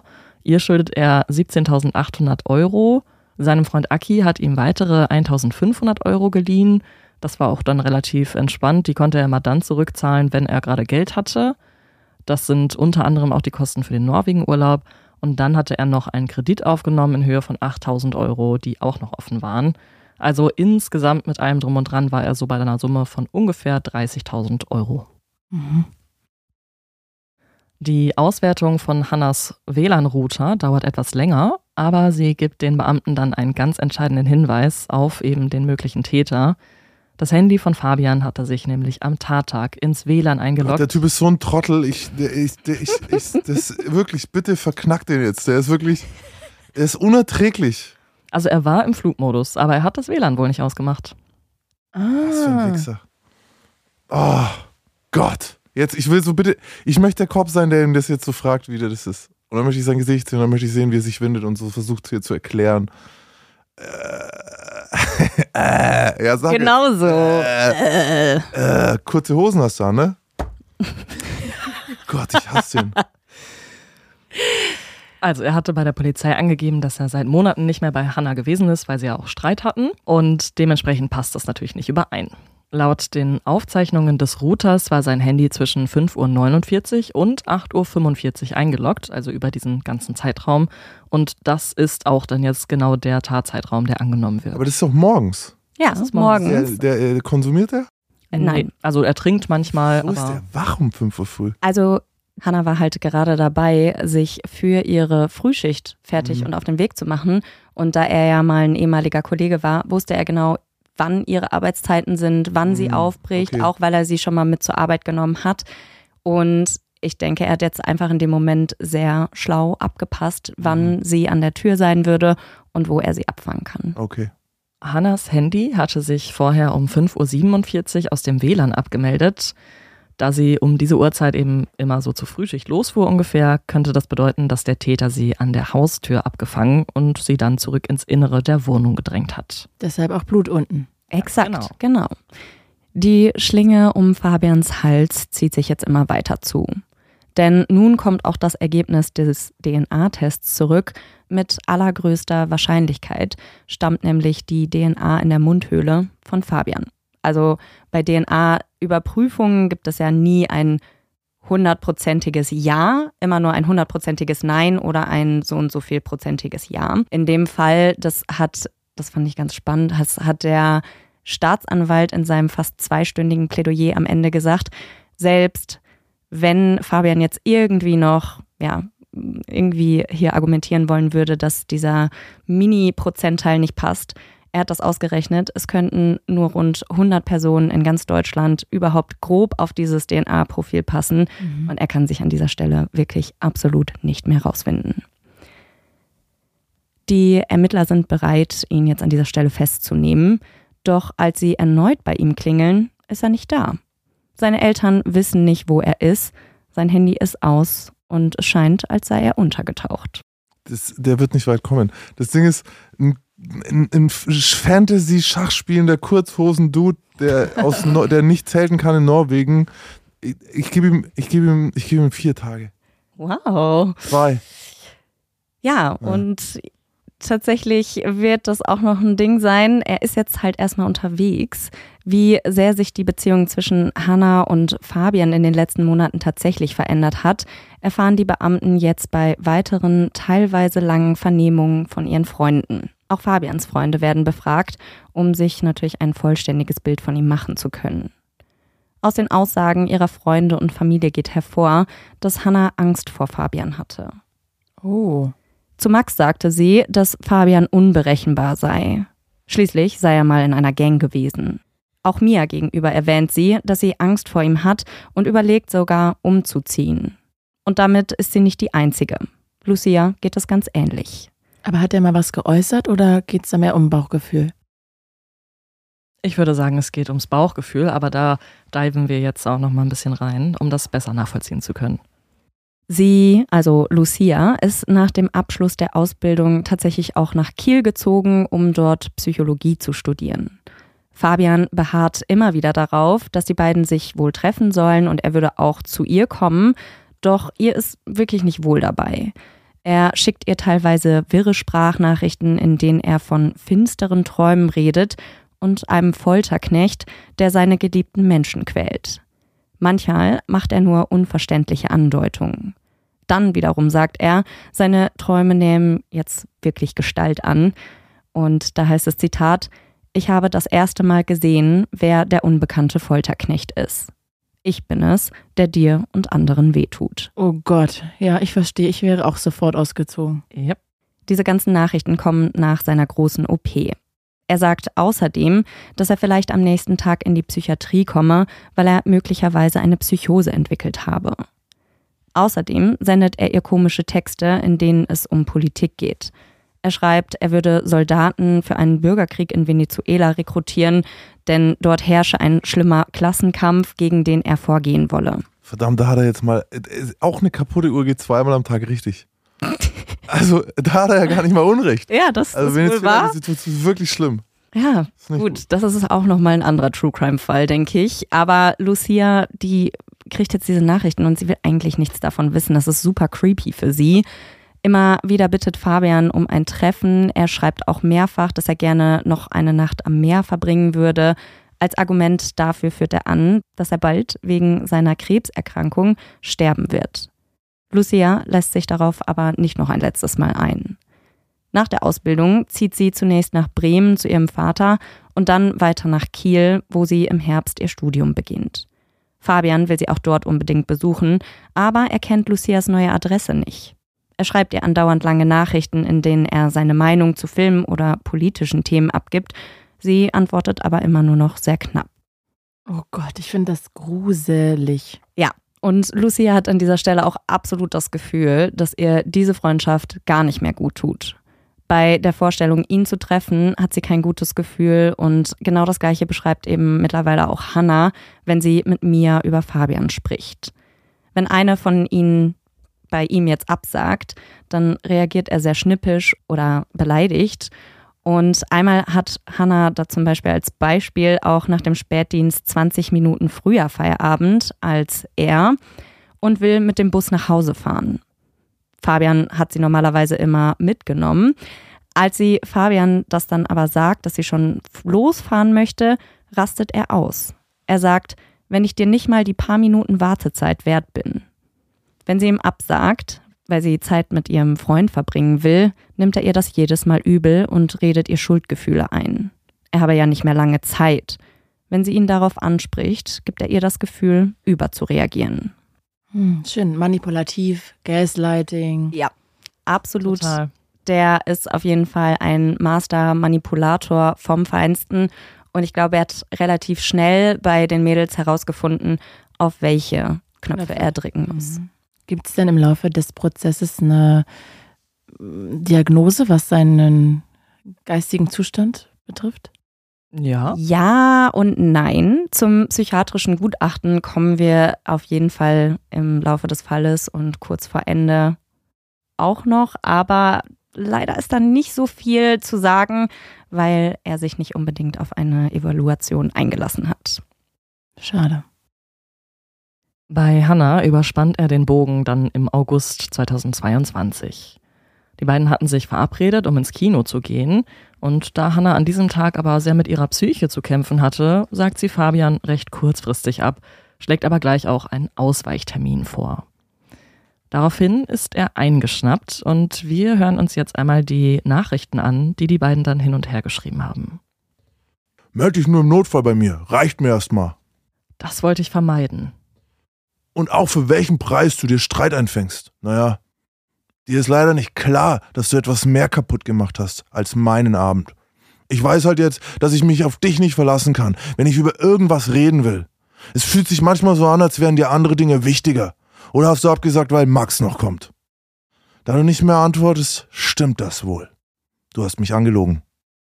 Auf dieser respektlosen Ebene diskutiere ich nicht mit dir. Ich ertrag nicht noch mehr Enttäuschungen. Ich habe mich so auf den Abend gefreut. Wenn du Redebedarf hast, treffen wir uns am Montag. Weiß nicht, warum das jetzt so eskalieren musste. Er entschuldigt sich daraufhin auch umfangreich bei ihr und Hannah schreibt, sei nicht so unterwürfig, du hast mich nicht getötet. Oh. Ja. Äh, aber ich finde es auch so schlimm, ne? Also für alle Leute, die solche Freunde haben, bitte. Also geht weg. Das Schneidet toxisch. Sie aus eurem Leben raus. Und zwar lieber gestern als heute. Voll. Ja, voll wenn ihr das. Gefühl habt, dass ihr wenig zurückschreiben möchtet oder so, dann könnt ihr auch gar nichts zurückschreiben und dann lasst die Leute sich aus leerlaufen. Ja. Weil jede kleine Nachricht, jedes kleine drauf eingehen, jede, jeder Einzeiler ähm, lässt das Ding weiterlaufen. Schlimm. Die tun mir richtig leid. Nichtsdestotrotz kommt es immer wieder zu kleineren Konflikten zwischen den beiden. Dieser eine Streit hat für Hannah irgendwas tieflegend verändert. Sie merkt also immer mehr, dass sie sich eigentlich von Fabian fernhalten möchte. Und nur wenig später steht dann dieser Norwegen-Urlaub an. Fabian fährt dorthin und er plant ja eigentlich nicht zurückzukommen. Nachdem er aber den Urlaub dann abbrechen muss, oder beziehungsweise diese letzte Reise, schreibt er Hannah auch mehrmals. Und nachdem er seine Situation geschildert hat und darauf keine Antwort bekommt, schreibt er, Ich bin wirklich sehr, sehr traurig, dass du in schlimmen Phasen nicht für mich da bist. Und für uns. Eventuell kannst du dir mal ein paar Minuten Zeit nehmen. am 12. August, also schon ein paar Tage später, antwortet Hannah, ich möchte gerade keinen Kontakt und brauche Zeit. Klar, Zeit. Das ist ja auch das, was ich am meisten habe. Ich sehe es nicht ein, mir aufgrund deiner Erkrankung Schuldgefühle machen zu lassen. Ich bin kein Arschloch, aber es gibt Grenzen. Dann lassen wir es lieber ganz sein. Ich wünsche dir alles Gute. Da lieferst du doch direkt schon wieder neue Gründe. Die Nachricht ist einfach nur toxic. Du hast mich eins zu eins an Dad erinnert, weil du mich für Kleinigkeiten fertig gemacht hast. Du siehst dich immer in der Opferrolle. Deine Manipulation kannst du dir sparen. Nee, sparen kann ich mir das nicht. Es ist viel zu viel kaputt gegangen im gegenseitigen Vertrauen. Okay, du siehst offenbar nicht, wie toxisch du bist. So wird aus meinem Wunsch nach Abstand der endgültige Cut. Ich bin enttäuscht davon, wie aggressiv du reagiert hast. Es ist sehr viel los im Moment. Das ist eine Baustelle, die ich gerade nicht länger ertrage. Dann ist jetzt Ende. Ja, ich will dich auch nicht als Arsch darstellen. Ich bin nicht böse. Ich will eigentlich nicht im Streit auseinander. Mann, es ist so scheiße alles. Tut mir leid, es war mir einfach zu toxisch in letzter Zeit. Es, es fällt mir schwer, einen Konflikt ungelöst zu lassen. Vor allem, wenn er von einem auf den anderen Tag alles verändert. Ich, ich habe mich allein gelassen gefühlt von dir. Ich muss Ordnung in meine Emotionen bringen. Andererseits hatten wir eine echt schöne Zeit. Ich wähle den Cut. Wenn du wissen willst, warum genau, können wir gerne darüber reden. Das bin ich dir schuldig. Aber die Entscheidung bleibt. Du warst wie eine Schwester für mich. Du warst ein wichtiger Teil meines Lebens. Ich wünsche dir Stärke. Nee, ist alles gut. Ich verstehe das. Ey, ich habe gerade schon bei meiner Diagnose gesagt, dass der Typ 100% Hurensohn ist. Ähm, andere haben auf Borderline oder sowas getippt, aber ich bin mir einfach sicher, er ist ein ekelhafter Typ. Ähm, und das gerade war so gut. Er hat so versucht, so, er hat wie schmierig schleimig. Ihr sagt, ey, ich möchte den Cut und er so, ich wähle den Cut. Und dann läuft es so richtig schön. Äh, ich wünsche dir schnell, nee, nee, ist alles, alles, Alles gut. gut. Passt schon, mach's gut. Stirb mir nicht, stirb mir nicht an, an Kehlenkrebs, ja? Sie hat halt gesagt, sie will diese Freundschaft beenden und jetzt Ja. sagt er, ich beende die Freundschaft. Nein, gut, aber jetzt habe ich dir doch, nein, ich habe dir jetzt Stärke gewünscht. Also, Ja. Nee, ist alles gut. Ich verstehe das. Ich weiß nicht, was ich dazu sagen soll, aber kann ich nur so zurückgeben. Ich sehe nicht, dass es wieder normal werden kann. Kämpf noch weiter gegen den Schimmel in dir. Den was? den Schimmel. Das hat sie geschrieben. Ja, ja. Ist aber auch nicht. Ach so, Ja, ne, aber wahrscheinlich ah, ich weiß, haben die das- Er hat Krebsschimmel genannt. Er war, Ja, ja. er ist so ein, er ist so ein, er hat den Krebs, den er nicht hat, hat er Schimmel genannt. So um zu sagen, so ja, der Sch in mir, das ist dieser, so hat er 100 Pro war er das. Ja. Ja, ja, denke ich auch. Und jetzt kommt auch der nächste Satz, hier haben wir es nämlich.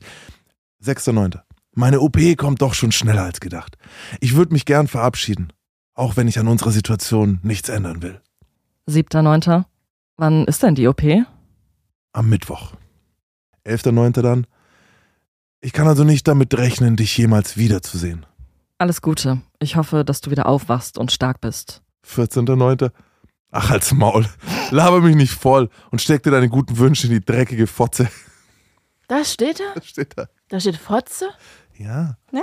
Nein, das habe ich mir ausgedacht. Das, das, das war von mir. Habe ich improvisiert. Den habe ich gefühlt jetzt an der Stelle einfach mal. Nein, tatsächlich hat Max hier nicht improvisiert. Das war leider wirklich eine der letzten WhatsApp-Nachrichten. Können wir mich Maximilian nennen ab jetzt? Ja, sorry? Maximilian. Wahnsinn, wirklich. Das ist echt. Entschuldigung. Okay. Ja.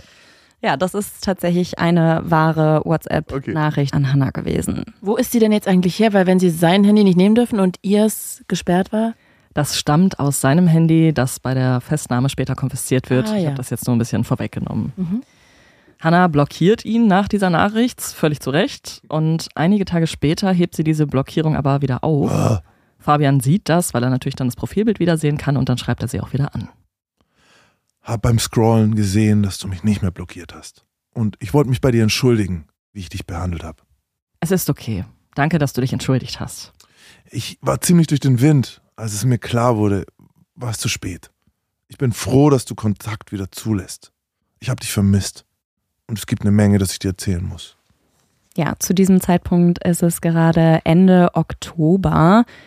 Da Hannah ihm nach dem Streit bei WhatsApp blockiert hatte, schreibt Fabian ihr auch eine E-Mail. Darin schreibt er, dass er versucht habe, sich das Leben zu nehmen. Mitte September schickt sie Mia dann eine Sprachnachricht. Darin sagt Hannah, dass Fabian sich vor seiner OP nochmal mit ihr treffen wolle, dass sie davor aber Angst habe. Konkret spricht sie von einem großen Übergriff, den sie jetzt von ihm fürchtet. Sie habe Angst, dass Fabian Rache plant und finde ihn inzwischen so psycho und unberechenbar. Sie sagt sogar, dass sie Angst habe, dass er ungefragt vor ihrer Tür stehe. Generell ist Hannah zu dieser Zeit sehr ängstlich. Wenn es klingelt, macht sie die Tür erst recht nicht auf. Ihre Freunde klingeln stets vorher auf dem Handy durch, also sie weiß, dass dann jemand von denen da ist und dann macht sie auch die Tür auf. Hannah hat Angst, wenn sie nach Hause kommt oder das Haus verlässt. Ihre größte Befürchtung ist es, dass Fabian plötzlich vor ihrer Tür steht. Sie kennt das Konzept der letzten Aussprache und befürchtet genau das. Zu Mia sagt sie, er ist so obsessed mit der Sache, ich habe Angst, dass da noch was kommt. Nachdem klar ist, dass Fabian der Hauptverdächtige in diesem Fall ist, melden sich die Ermittler erneut bei Lucia. Zunächst heißt es, er sei auf dem Weg nach Kiel, um sie zu treffen. Man rät ihr am Telefon also zur Vorsicht, auch wenn Fabian ihre Adresse gar nicht hat. Außerdem offenbaren die Polizisten Lucia, dass Fabian keinen Lungenkrebs hat und ihn wohl auch nie hatte. Das war alles gelogen. Die Polizisten bewegen Lucia dazu, mit Fabian in Kontakt zu bleiben und mit ihm zu telefonieren, um herauszufinden, wo er steckt. Sie spricht auch tatsächlich an diesem Tag übers Handy noch mit ihm. Da behauptet er aber, dass er zu Hause sei, was ja nachweislich eine Lüge ist. Und können Sie das Handy da tracken? Nee, zu diesem Zeitpunkt glaube ich noch nicht. Und am 14. November bekommt Lucia jetzt erstmal noch ein Video von ihm. Darauf zu sehen ist Fabian im Auto, wie er in die Kamera spricht und Folgendes sagt. Lucia, du hast gesagt, ich kann dir alles sagen. Lucia, ich war's. Ich hab's getan. Ich weiß nicht mehr warum. Mein Leben lang habe ich diese bösen Gedanken. Mir wurden schon Freundschaften gekündigt deswegen. Lucia, es tut mir so unfassbar leid. Ich kann nicht beschreiben, was los war. Ich war wie in Trance. Du bist die erste Person, der ich sowas erzählen konnte. Das hat leider nicht geholfen. Ich weiß, ich kann nicht ewig abhauen, aber ich kann mich auch nicht stellen. Ich suche den Mut, mich selber zu richten. Das ist das Letzte, was du je von mir hören wirst. Also sehr, sehr Blockiere ich sofort. theatralisch und dramatisch. Unerträglich. Ja, super dramatisch. Unerträglich. Ja. Unerträglich. Ja, und auch seine Eltern erhalten ein solches Video von ihrem Sohn. Fabian fügt darin noch hinzu, dass er aufgrund dieser bösen Gedanken immer versucht hat, sich Situationen zu entziehen. Dass er deswegen auch seine Ausbildung gekündigt habe und er gibt an, dass er wie fremdgesteuert gewesen sei. Das ist kein Video, um um Vergebung zu bitten. Passt bitte nur auf meinen kleinen Bruder auf. In Deutschland wird nun ein internationaler Haftbefehl gegen Fabian ausgestellt. Dazu werden auch sein Auto und das Kennzeichen veröffentlicht. Es dauert nicht lange, denn schon am 15. November, also einen Tag nach der Sendung des Videos, wird er auf der Autobahn bei Madrid angehalten und verhaftet. Sprich in Spanien für alle, die äh, nicht so erdkundemäßig begabt sind. Madrid oder Mailand, Hauptsache Italien. Italien, ja, Mann. Bei der Festnahme finden die spanischen Polizisten im Auto Hannas EC-Karte. Fabian hat außerdem jeweils ein Foto von Hannah und Lucia im Auto hängen. Freunde bestätigen, dass das schon seit Monaten so ist. Auf dem Rücksitz findet sich ein Buch mit dem Titel Lexikon des Satanismus und des Hexenwesens. Wow, also das ist ja wirklich. Bringt Satanisten in einen sehr schlechten Ruf, der Typ. Total. Aus der spanischen Untersuchungshaft schreibt Fabian einen mehrseitigen Brief an seine Freunde. Genau sind es sieben oder acht Seiten. Hallo Männers beginnt er ihn. Darin schreibt er lang und ausführlich von dem Alltag im Gefängnis. Und zwar sieben Seiten lang. Außerdem spricht er auch über die Tat und breitet seine dunklen Gedanken aus. Er schreibt, dass er schon länger davon geträumt habe, eine Frau zu demütigen und ihr weh zu tun. Hm. Einvernehmlicher Sex sei nicht mehr genug gewesen. Und in diesem Brief, da deutet er auch schon indirekt an, eine weitere Tat Geplant zu haben? geplant zu haben oder zumindest im Kopf zu haben. Zumindest sieht das auch tatsächlich die Staatsanwaltschaft später so. Er selbst hat wohl in dem Brief angegeben, dass er sich schon auf eine Sozialarbeiterin, eine spezielle Frau eingeschossen hätte. Ob das allerdings der Wahrheit entspricht oder nicht, wissen wir nicht, denn dieser Brief und vor allem die, der Umfang des Briefes ist vor Gericht nicht vorgeführt worden. Das lag nur der Staatsanwaltschaft, der Richterin und allen anderen Beteiligten vor, aber eben nicht den Zuschauenden.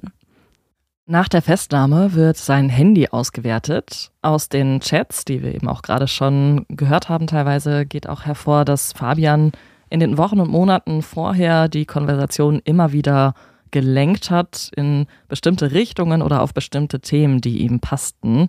So hat er das Gespräch auch mehrfach auf sexuelle Themen gelenkt, aber schon eher unauffällig. Also er hat dann Situationen aus seinem Alltag beschrieben und damit das Gespräch eben auf das Thema gelenkt.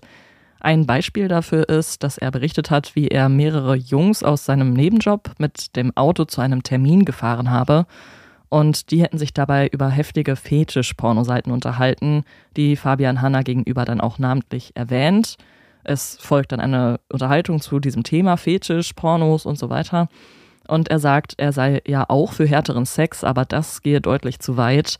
So würden Jugendliche ja keinen gesunden Bezug zu Sexualität aufbauen. Und später stellt sich heraus, dass es diese Situation definitiv auch nie gegeben haben kann. Auffällig ist, dass auf seinem Handy relativ wenige persönliche Bilder zu finden sind, außer von diesen Kurzurlauben, die er mit Lucia unternommen hat. Fabian hat nach der Tat einen Ordner angelegt, den er Hanna die Fotze genannt hat. Dazu hat er aus einem Video einen Screenshot gemacht, auf dem ihr Gesicht zu sehen ist und Ausschnitte aus Gruppenbildern gemacht. Die Screenshots dafür hat er schon Ende August angefertigt und diesen Ordner erstellt bzw. auch die Fotos abgelegt hat er am 12. November, also drei Tage nach der Tat. Also der muss ja schon richtig Hass auf sie gehabt haben, ne? Ja, also so hat Hass. richtige Wut. Ja. Absolut, ja. Also da hat es schon, glaube ich, lange in ihm gebrodelt und diese letztendliche Ablehnung ihrerseits hat es, glaube ich, einfach wirklich über die Grenze geschoben. Mhm. Außerdem werden seine Suchanfragen ausgewertet. Interessant werden diese in der Nacht nach der Tat. Da sucht er nach Handy, GPS, Akku leer und iPhone-Orten. Er selbst besitzt kein iPhone, aber Hannah. 30 Minuten nach seiner Vernehmung suchte er, hinterlasse ich DNA, wenn ich jemanden anfasse, DNA-Bissspur, Mordurteil Deutschland, Mord zur Verdeckung und Höhlenhippies La Gomera. Was? Wieso denn Es Höhlenhippies? Weil er da hingehen wollte, das verdammte Arschloch. Ja, Es ist wirklich, okay. es ist so. Er es plant jetzt ist- seine Flucht. Es ist einfach. Das ist aber so dilettantisch alles. Sowas würde ich doch vorher googeln. Vor allem erstmal. Also, Claudi, ganz ehrlich, ich weiß jetzt nicht, wie lange bist du schon bei einem True Crime Podcast? Ja, ja, ich weiß, aber eine ich- Tatvorbereitung oder Tatnachbereitung? Nee, ich weiß, aber ich denke immer so? Mann, ey. Die Leute haben doch auch alle Zugriff. Ich meine, das sind doch einfach erwachsene Leute, beziehungsweise die alle wie wir aufgewachsen sind. Nee, der hat, nichts Ja. mit, der ihr hat doch. absolut nichts mit uns zu tun. Der hat eine Frau mit einem Nudelholz vergewaltigt. Der Typ ist einfach, es ist, nein, nein, das ist nicht. Und das, ich, ich kann das jetzt auch gleich schon sagen so, oder ich kann es mir noch bis zum Ende aufheben, so, ich kenne diesen Mann in seinen verschiedenen Ausführungen. Also ich habe mit solchen Leuten zusammengelebt für zehn Jahre. Im Gefängnis. Ja. Ja, nein, Also, in der WG. nee, in der WG. meiner WG wollt's nur noch in mal. Kreuzberg. Nee, Friedrichshain drüben haben wir da eine WG gehabt. Tri Habt ihr noch Pollux und die? Triebtäter. Oh Äh, nee, es war natürlich in, im, im Knast und es war. Ich bin wirklich sehr gespannt, weil ich glaube, es gibt noch einige Also ich schimpf Fragen. nicht nur auf den so, weil ich, weil ich ihn einfach abscheuig finde, sondern weil ich halt auch noch war. Ich, ich weiß einfach, wer er ist. Ja, ich muss aber auch dazu sagen, dass er, finde ich, sehr viele Parallelen zu anderen Fällen, die wir auch tatsächlich im Landgericht Münster mitverfolgt haben, Klar. aufweist, weil er einfach dieses typisch unsichere, toxisch und manipulative, Blaupause, Vollloser. ja. Ja, das hast du eigentlich sehr treffend formuliert. Später suchte er dann noch nach, wie kann man ein Samsung-Handy orten, Mord, welches Gefängnis und, das würde ich jetzt sehr freuen, kann man im Gefängnis ausschlafen. Ausschlafen. Das hat Mhm. er gesucht. Max, könntest du da weiterhelfen? Kann man im Gefängnis Ja, Kann man? Er kann, also er kann, er wird natürlich in der Früh geweckt, aber er kann danach, wenn er nicht arbeiten geht und es durchzieht, dann kann er theoretisch ausschlafen. Er kann den ganzen Tag schlafen. Ja, das ist doch schön. Schon einen Tag nach seiner Vernehmung bei der Polizei muss Fabian beschlossen haben, aus dem Land zu fliehen. Er begibt sich mit dem Auto in Richtung Spanien. Zwischendurch sucht er online nach Neuigkeiten zu Hannas Fall und informiert sich darüber, wie deutsche und spanische Behörden zusammenarbeiten. In der Nacht vor der Tat suchte Fabian nach The Best Fetish Sites und schaute sich danach eben Fetisch-Pornos an. Seinen Angaben nach zufolge hat er in dieser Nacht auch kaum geschlafen. Und der Prozess gegen Fabian beginnt jetzt im Mai 2023 vor dem Landgericht in Münster. Und wie gesagt, wir waren da. Und an dieser Stelle kommt vielleicht jetzt, bevor wir zu den Endzügen des Falles kommen, einmal so ein bisschen unser persönlicher Eindruck davon, wie war die Stimmung, wie ist so die ganze Konstellation dort gewesen. Das, was ich schon interessant fand, ist auf jeden Fall, dass es eine Richterin gab und keinen männlichen Richter. Es gab bei den Schöffen jeweils einen Mann und eine Frau Mhm. und es gab auch einen Mann und eine Frau als, Beisitzende Richter. als beisitzende Richter, genau.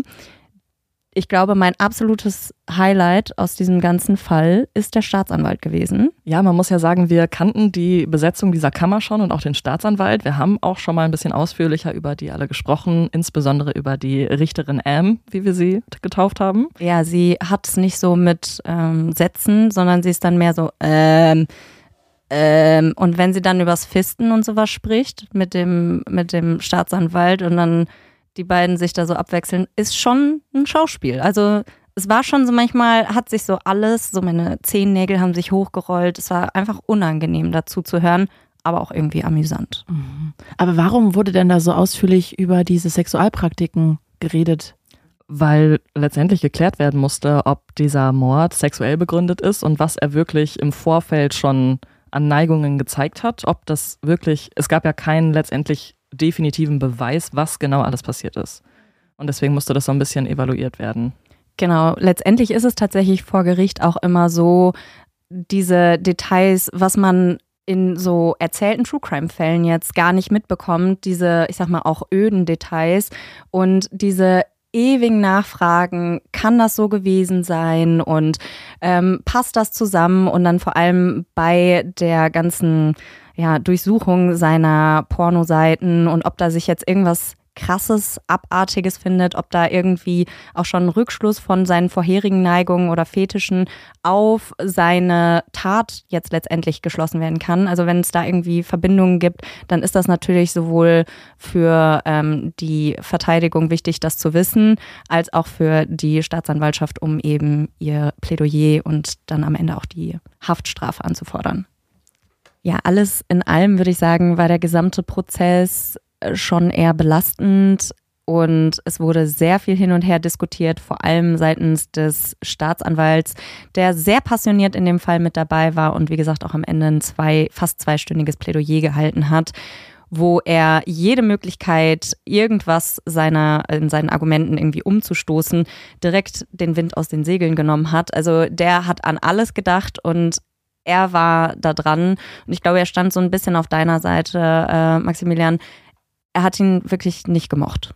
Aber kurze Frage Und mal, was kann denn da überhaupt zu diskutieren sein? Also jetzt, was ihr erzählt habt, ist es echt obvious. Was gab es denn dazu für Diskussionen? Also letztendlich muss ja entschieden werden, aus welchen Mordmerkmalen er letztendlich ah, verurteilt mhm, wird. Mh, und tatsächlich war es auch, glaube ich, so, dass der Verteidiger nochmal argumentiert hatte, dass es kein Mord wäre, sondern äh, Totschlag. Totschlag. Mhm weil er gar keinen Vorsatz gehabt hätte. Er hätte aus dem Affekt gehandelt und er hätte drei Tage vorher nicht geschlafen. Der hatte da auch sehr viele Argumente, die letztendlich aber komplett ja, niedergemäht wurden eigentlich von dem Staatsanwalt.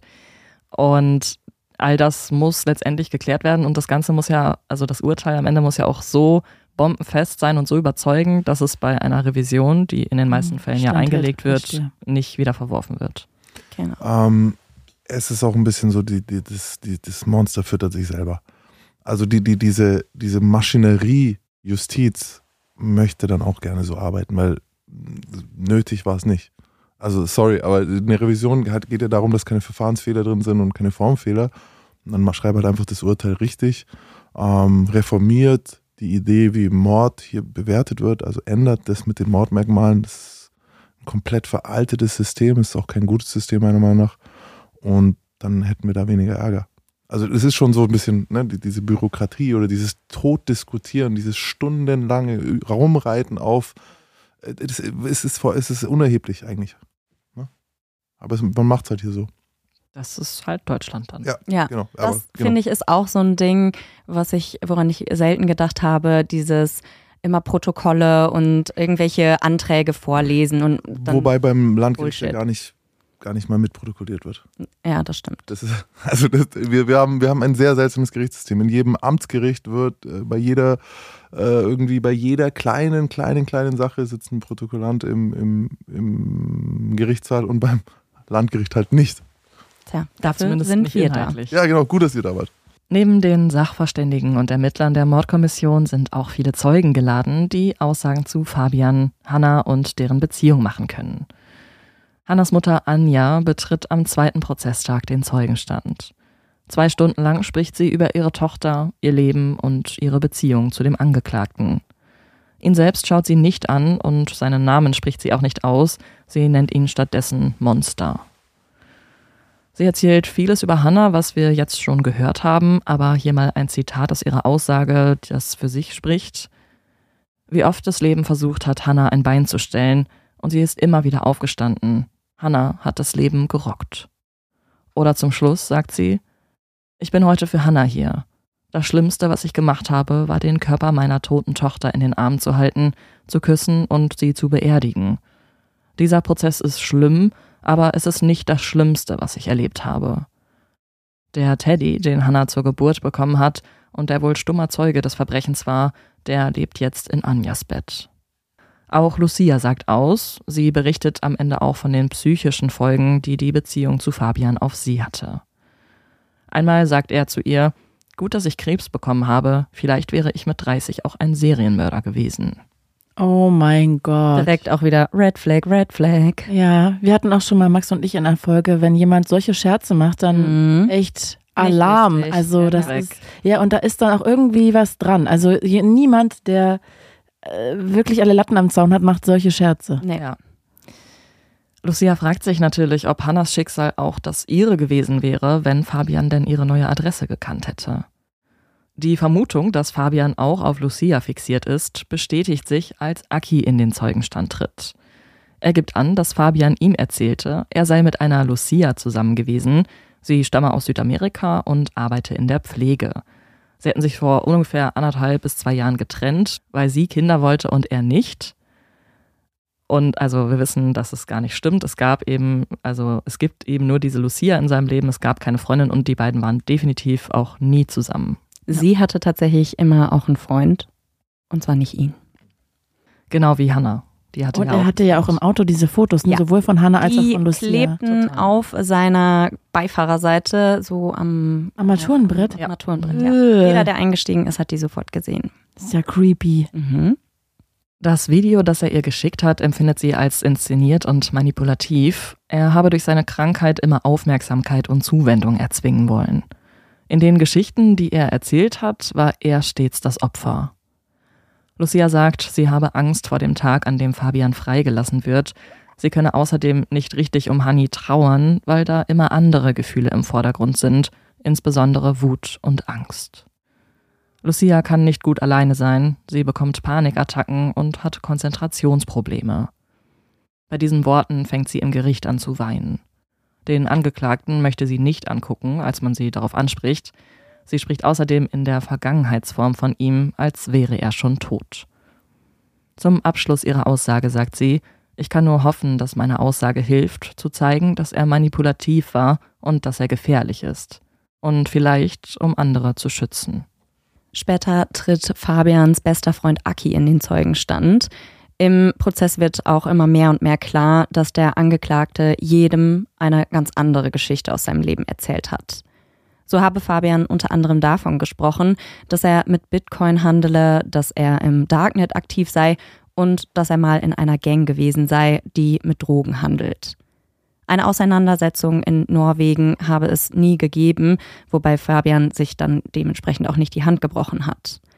Am Tattag gegen Nachmittag waren die beiden zusammen bei ihm. Fabian hatte ihm noch 65 Euro seiner Schulden zurückgezahlt. Er habe sich bei dem Treffen auch eigentlich wie immer verhalten, also es war keine Wesensveränderung zu vernehmen. Und sie saßen zusammen vor der Konsole, haben ein an dem Tag rausgekommenes Spiel gezockt, wie sie das eigentlich so häufig getan haben, als Fabian dann an diesem Abend eben den Anruf mit der Nachricht von Hannas Tod erhält. Aki hatte er erzählt, dass er ein halbes Jahr bei Hannah gewohnt hatte, weil dieser nicht alleine sein konnte. Außerdem sagte er ihm, dass er noch eine Wohnung in Münster habe, die Aki aber nie gesehen hat und dass er einen Bachelorabschluss habe. Ist der notorischer Lügner? Wurde das irgendwie diagnostiziert? Definitiv. Also Ah, okay. er ist nur am Lügen, rechts und links. Im Prinzip ist klar nichts von dem, was er sagt. Aber das ist ja auch richtig ein Krankheitsbild, was man diagnostizieren kann. Ja, in diesem Fall ist das tatsächlich aber nicht passiert, weil er sich eben nicht auf eine genaue Begutachtung eingelassen hat. Ja, auch die Art, wie er lügt. Normalerweise sagst du, dieses pathologische Lügen hat auch oft, Pathologisch. hat auch oft, dass du eigentlich gar keinen Vorteil hast. Du bist zwar immer Opfer oder Held in den Geschichten, Ja. aber du versuchst nicht direkt immer was dafür zu bekommen, sondern manchmal, wenn du die Lügen anschaust, denkst du, warum hat er das überhaupt erzählt? Mhm. Bei ihm, obwohl, es trifft bei ihm schon auch zu. Warum erzählt er das mit der Wohnung in Münster? Ob das jetzt wirklich helfen würde, ne? Das mit dem Krebs hilft natürlich schon. Es ist eine Erhebung seiner selbst. Also Ja, er ja, möchte doch, sich damit irgendwo hat das besser darstellen. Er möchte ein bestimmtes Bild von sich zeichnen, was nicht der Realität entspricht. Und er ist halt auch jemand, der dadurch das erste Mal Aufmerksamkeit bekommt von anderen Leuten, weil er sonst nichts kann und nichts hat, so nimmt er an und deshalb muss er lügen. Und auch Aki glaubt die Geschichte mit dem Lungenkrebs von seinem besten Freund nicht so richtig, da er nämlich gar keine wirkliche Veränderung seines körperlichen Zustandes wahrgenommen hat. Die Freundschaft habe bei den beiden auch nicht auf Vertrauen basiert. Zumindest hat er ihn nie darauf angesprochen, wenn er auch wirklich vermutet hat, dass er lügt, weil es auf ihn keine Auswirkungen hatte. Als Fabian, also er sagt halt, er war für ihn immer jemand, der halt immer da war und die kennen sich auch schon eine ganze Zeit und die haben halt immer viel unternommen. Aber er wusste, dass er halt immer lügt und dass er sich nicht auf ihn verlassen kann, weshalb er die Beziehung zwischen ihm und sich jetzt nicht als Freundschaft auf Vertrauensbasis, sondern mehr als Freundschaft auf Unternehmungsbasis gesehen hat. Mhm. Zumindest hat er ihn eben jetzt auf wirklich keine dieser Sachen jemals angesprochen, auch wenn er immer vermutet hat, dass Fabian lügt. Als Fabian sich in Spanien auf der Flucht befand, habe er Aki angerufen und am Telefon die Tat gestanden. Zu einem weiteren Freund sagte Fabian am Abend des Tattages, Hannah ist ermordet worden. Das war zu diesem Zeitpunkt aber noch gar nicht klar. Er bezeichnet sie in diesem Gespräch außerdem als seine Freundin und die Liebe seines Lebens. Der Angeklagte selbst schweigt während des gesamten Prozesses. Mit den psychologischen Gutachtern hat Fabian, wie gesagt, gar nicht gesprochen, er hat sich auf nichts eingelassen, weshalb es auch nur seitens der Gutachterin so ein bisschen ein Ausschluss von Sachen ist, mehr als dass man sagen kann, er hat jetzt folgende Diagnose. Diese stellt also die Erkenntnisse und Ausschlussdiagnosen quasi anhand des, der Aussagen während des Prozesses auf. Demnach liegen keine psychischen Störungen und es liegt daher auch keine eingeschränkte Schuldfähigkeit vor. Er hat ganz klar narzisstische Persönlichkeitstendenzen und einen großen Empathiemangel. In ihm schlummert eine gewisse Wut und ein Hass auf die ganze Welt. Das hatte auch Aki erwähnt. Der Angeklagte sei zynisch, schadenfroh und sarkastisch. Er lüge zur Erhebung seiner Person und binde Personen durch Lügen an sich. In früheren Beziehungen, soweit sich das rekonstruieren ließ, kam es nie zu Gewalt.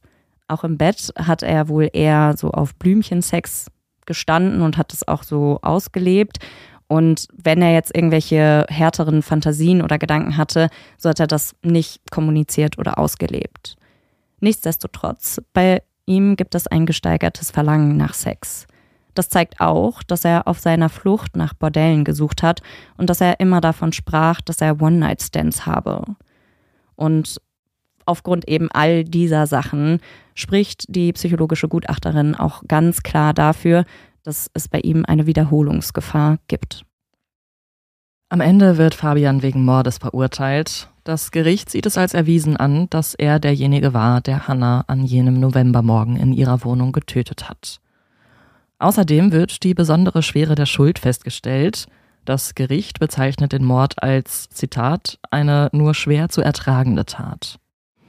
Es werden gleich vier Mordmerkmale anerkannt: Befriedigung des Geschlechtstriebs, Heimtücke, Grausamkeit und die Verdeckungsabsicht. Sie gehen davon aus, dass Fabian morgens an der Tür auflauerte, weil er wusste, dass Hannah zur Frühschicht fährt und sie dann unter Vorhaltung eines Messers wieder in die Wohnung drängte. Dann folgte ein Zeitraum von etwa drei Stunden, in den er Hannah in seiner Gewalt hatte. In dieser Zeit missbrauchte er sie sexuell. Der Grund für die Tat sei vor allem die sexuelle Komponente.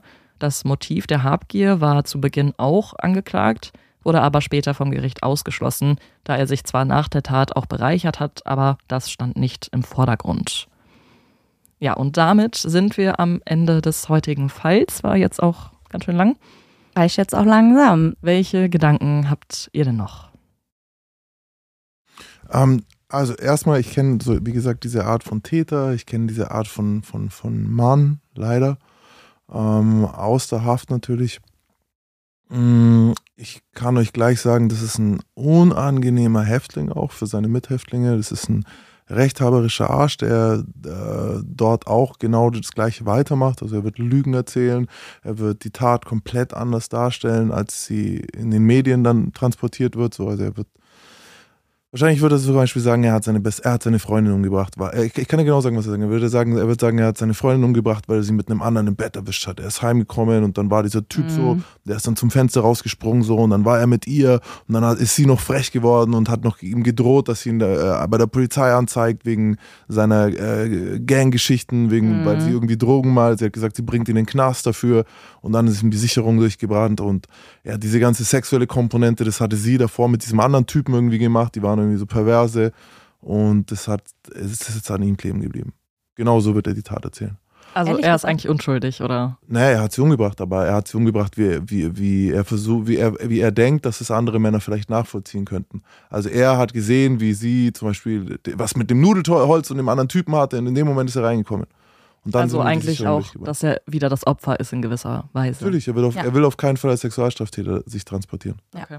Und das wird, der, wird ihm keiner glauben, außer ein paar andere Hurensöhne, die es dort auch gibt. So. Und die werden zusammen eine Gang bilden von Arschlöchern und dort äh, ausschlafen. Ja. Und äh, ähm, ja. ein großes Problem an, an, an sowas ist dann wirklich der Umgang von solchen Leuten in deutschen Gefängnissen ähm, von Seiten der, der Beamten oder von Seiten des Staats, weil diese Menschen meiner Meinung nach bevorzugt behandelt werden Mhm. Ähm, was daran liegt, dass sie in, in, den Gefängnissen weniger Probleme machen als Normalkriminelle, also Drogendealer oder, oder, oder Räuber oder, oder wirklich Band, echte Bandmitglieder, die weiter in Haft Straftaten begehen. Mhm. Also so, ich hatte, wenn ich ins Gefängnis gekommen bin, dann habe ich die ersten Jahre habe ich Drogen gedreht. So, ich dachte, mhm. weil das habe ich draußen gemacht, das mache ich natürlich dort weiter. Erstens natürlich Geld verdienen, zweitens, warum soll, ne, ich dachte, jeder soll hier kiffen dürfen oder was auch immer. Ähm, dadurch bist du als so ein Gefangener wie ich bin, wirst du sehr, sehr schlecht bewertet. Also ja, du klar. kriegst sehr viel weniger Privilegien. Ähm, es wird länger dauern, bis du, bis du Besuch, Besuchsformen bekommst. Es wird länger dauern, bis du Ausgänge bekommst. Es wird länger dauern, bis du entlassen wirst. Und solche Leute wie er, ähm, wenn wir uns immer fragen, warum die Wiedertäter werden können, ähm, die Begründung ist, sie fühlen sich in Haft relativ mh, mm, problemfrei. So, ne? Er wird nicht mit Leuten in Schlägereien geraten, er wird nicht äh, versuchen, irgendwas reinzuschmuggeln. Seine Opfer sind Frauen. So. Und die gibt es dort nicht. Deswegen wird er einen relativ leichten Vollzug haben. Und das ist einfach schrecklich. Ja, laut Statistik ist es ja tatsächlich auch so, dass Sexualstraftäter die höchste Rückfallquote haben von allen. Gleichzeitig aber eine super schnelle Entlassung. Also erstens niedrige Strafen und zweitens eine schnelle Entlassung. Ähm, da da gibt es viele Gründe dafür. Aber ja. Es ist unerträglich. Also es ist einer der unerträglichsten Menschen, ähm, die ich seit langem gehört habe. Krass. Das ist äh, mal ein Wort. Mhm. Und ich finde das auch ehrlich gesagt ziemlich nachvollziehbar, was du so gesagt hast. Und ich kann mir ihn exakt in dieser Rolle vorstellen. Er wird im Gefängnis sein und exakt das machen, ausschlafen. Er wird einfach der Bastard sein, der ausschläft. Fantasy-Bücher lesen, das, das Ding ausreizen bis aufs Letzte. Er wird auch seine Anwälte weiter beschäftigen, weil er sich ungerecht ja. behandelt fühlt, wenn er äh, irgendwas nicht ausgehändigt bekommt. Seine zweite Will, sein, sein, sein ergonomisches Kopfkissen, ohne dass er nicht schlafen kann, weil er ja den dritten Nackenwirbel irgendwie kaputt hat. Mhm. Und dann wird er da klagen und dann wird er da zu den Ärzten gehen und dann wird er uns alle weiter Geld kosten. Und diese, also weil unser System so funktioniert, wie es funktioniert, werden wird es mitspielen und dieser Mann wird auch nicht 25 Jahre im Gefängnis sitzen. Ähm, der wird irgendwann auch entlassen werden. Ja, ich denke, er wird auf jeden Fall eine lange Zeit bleiben, vor nicht allem wegen der besonderen Schwere der Schuld. Was sagt ihr da? Ja, definitiv nicht lang genug für so eine Tat gibt es kein lang genug. Das steht mal ganz außer Frage, weil egal auch am Ende, wie lange er sitzt, Hannah kommt nicht mehr wieder. Und dieser Bär kann nicht vergessen, was er an diesem Tag, als die Tat passiert ist, jemals gesehen hat. Und Doch der Bär. Ja, oh ich stelle mir jetzt auch vor, wie dieser Bär bei der Mama im Bett liegt und das ist für mich einfach unerträglich. Aber seid ihr denn d'accord damit, dass hier die besondere Schwere der Schuld angebracht wurde? Grausamkeit, das Mordmerkmal bleibt nicht viel Ausweg. Ja. Also bei Grausamkeit gibt es normalerweise Schwere der Schuld. Und du, Claudi, du bist ja jetzt vielleicht auch nochmal im Gegensatz zu Maximilian als Frau und in diesem Tatzusammenhang mit ganz anderen Emotionen zurückgelassen. Wie geht's dir nach diesem Fall? Was sind deine Gedanken? Also erstmal hätte mich sehr wirklich so ein psychiatrisches Gutachten interessiert. Das finde ich sehr schade, dass es das nicht gibt. Und zum anderen ja, habe ich auch da wieder so den Gedanken, ne, wie nah das auch irgendwie an jedem von uns ist, weil also so einen Typen können wir alle im Freundeskreis ja. haben. Ja. Und irgendwie, ich, weißt du, man blockt den dann, das kennen wir alle, dann entblockt man den wieder, weil man irgendwie nicht gemein sein will, weil der ja gerade krank ist. Und irgendwie, ich kann das alles so gut nachvollziehen und dann eskaliert so ein Typ, den man irgendwie ja jahrelang mit dem Freundeskreis hatte. Also ich finde das das Erschreckende daran, wie nah das an jedem so Gefühl dran sein kann. Und äh, ja, schade, dass die auf ihr Bauchgefühl nicht viel, viel früher gehört haben und vielleicht dann schneller weggezogen wären oder so. Aber ja, also ich finde es einfach traurig. Ja, eins bleibt schon noch auch noch zu sagen, also wie gesagt, das fernweg von Victim Blaming, aber es ist trotzdem, geht es mir auch immer darum, wie kann man Verhalten erlernen, das ja eure Überlebenschancen, eure Chancen sicher zu sein erhöht. Und es ging ja schon damit los, dass Hannah eine Anzeige nicht gemacht hat, die sie hätte machen sollen. Ähm, als, als der erste Übergriff von jemand anderem in ihrer Wohnung war. Und im Endeffekt, als sie dann einen Stalker hatte, weil im Endeffekt ist es, er ist, eine, ist so diese, diese, könnte in diese Stalker-Richtlinien ja. fallen, du hast mhm, Angst total. vor jemandem, der dir auflauert und so weiter. Ähm, da ist sie dann ja da, dabei auch geblieben. Aber wir haben ja jetzt nicht gehört, dass sie die Polizei an der ja. Stelle eingeschaltet hat. Absolut nicht. Und bei so einem Täter kann ein Schuss vor dem Bug ähm, halt eine Tat verhindern. Da glaube ich fest dran, weil er ist ein Feigling, so und lieber einmal zu viel als einmal zu wenig. Und äh, wie gesagt, also auch mir ist klar, dass die Polizei dann nicht sofort das Richtige tut und so und dass auch ganz viele Frauen gerade super schlechte Erfahrungen gemacht haben, wenn sie zur Polizei gegangen sind und gesagt haben, sie fühlen sich bedroht. Erst vor kurzem eine Freundin von mir, die hat als Antwort bekommen, ja, sie können ja nicht jedes Mal zur Polizei gehen, wenn sich jemand ärgert. Alter. Und das war auch, also und das ist, ähm, das ist, das ist ein Problem, aber deswegen, das ändert sich nicht, indem wir nicht hingucken, sondern darüber muss geredet werden, Anzeigen müssen gemacht werden, lieber zu viel als zu wenig. In dem Feld einfach.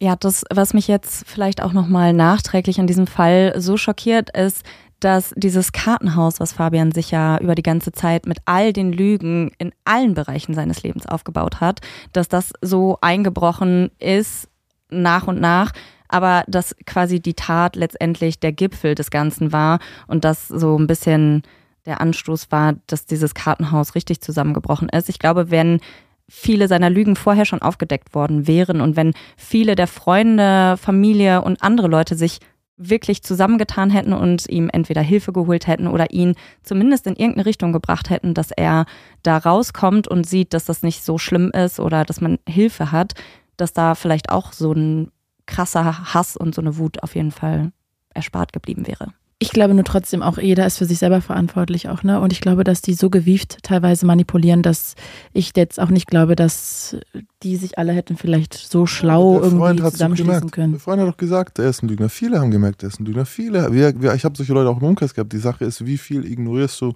und wie viel lässt du halt einfach dieses Sliden lassen von, von, von Red Flags. Ja, und ich würde sagen, das ist auch unser Stichwort an dieser Stelle, den Fall zu schließen.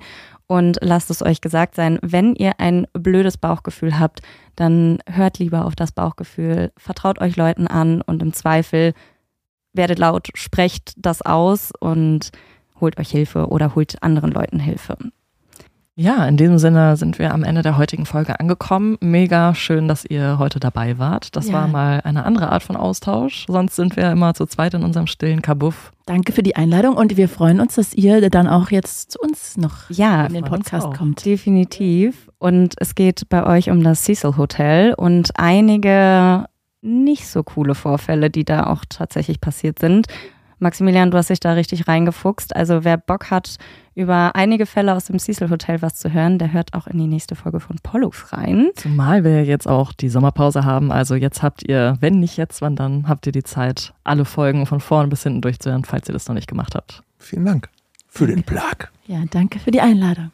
Das war sehr schön. Ja, in diesem Sinne verzichten wir heute, glaube ich, auf jegliche weitere ja. Witze. Das wird heute schon lang genug sein. Wir verabschieden uns in die Sommerpause.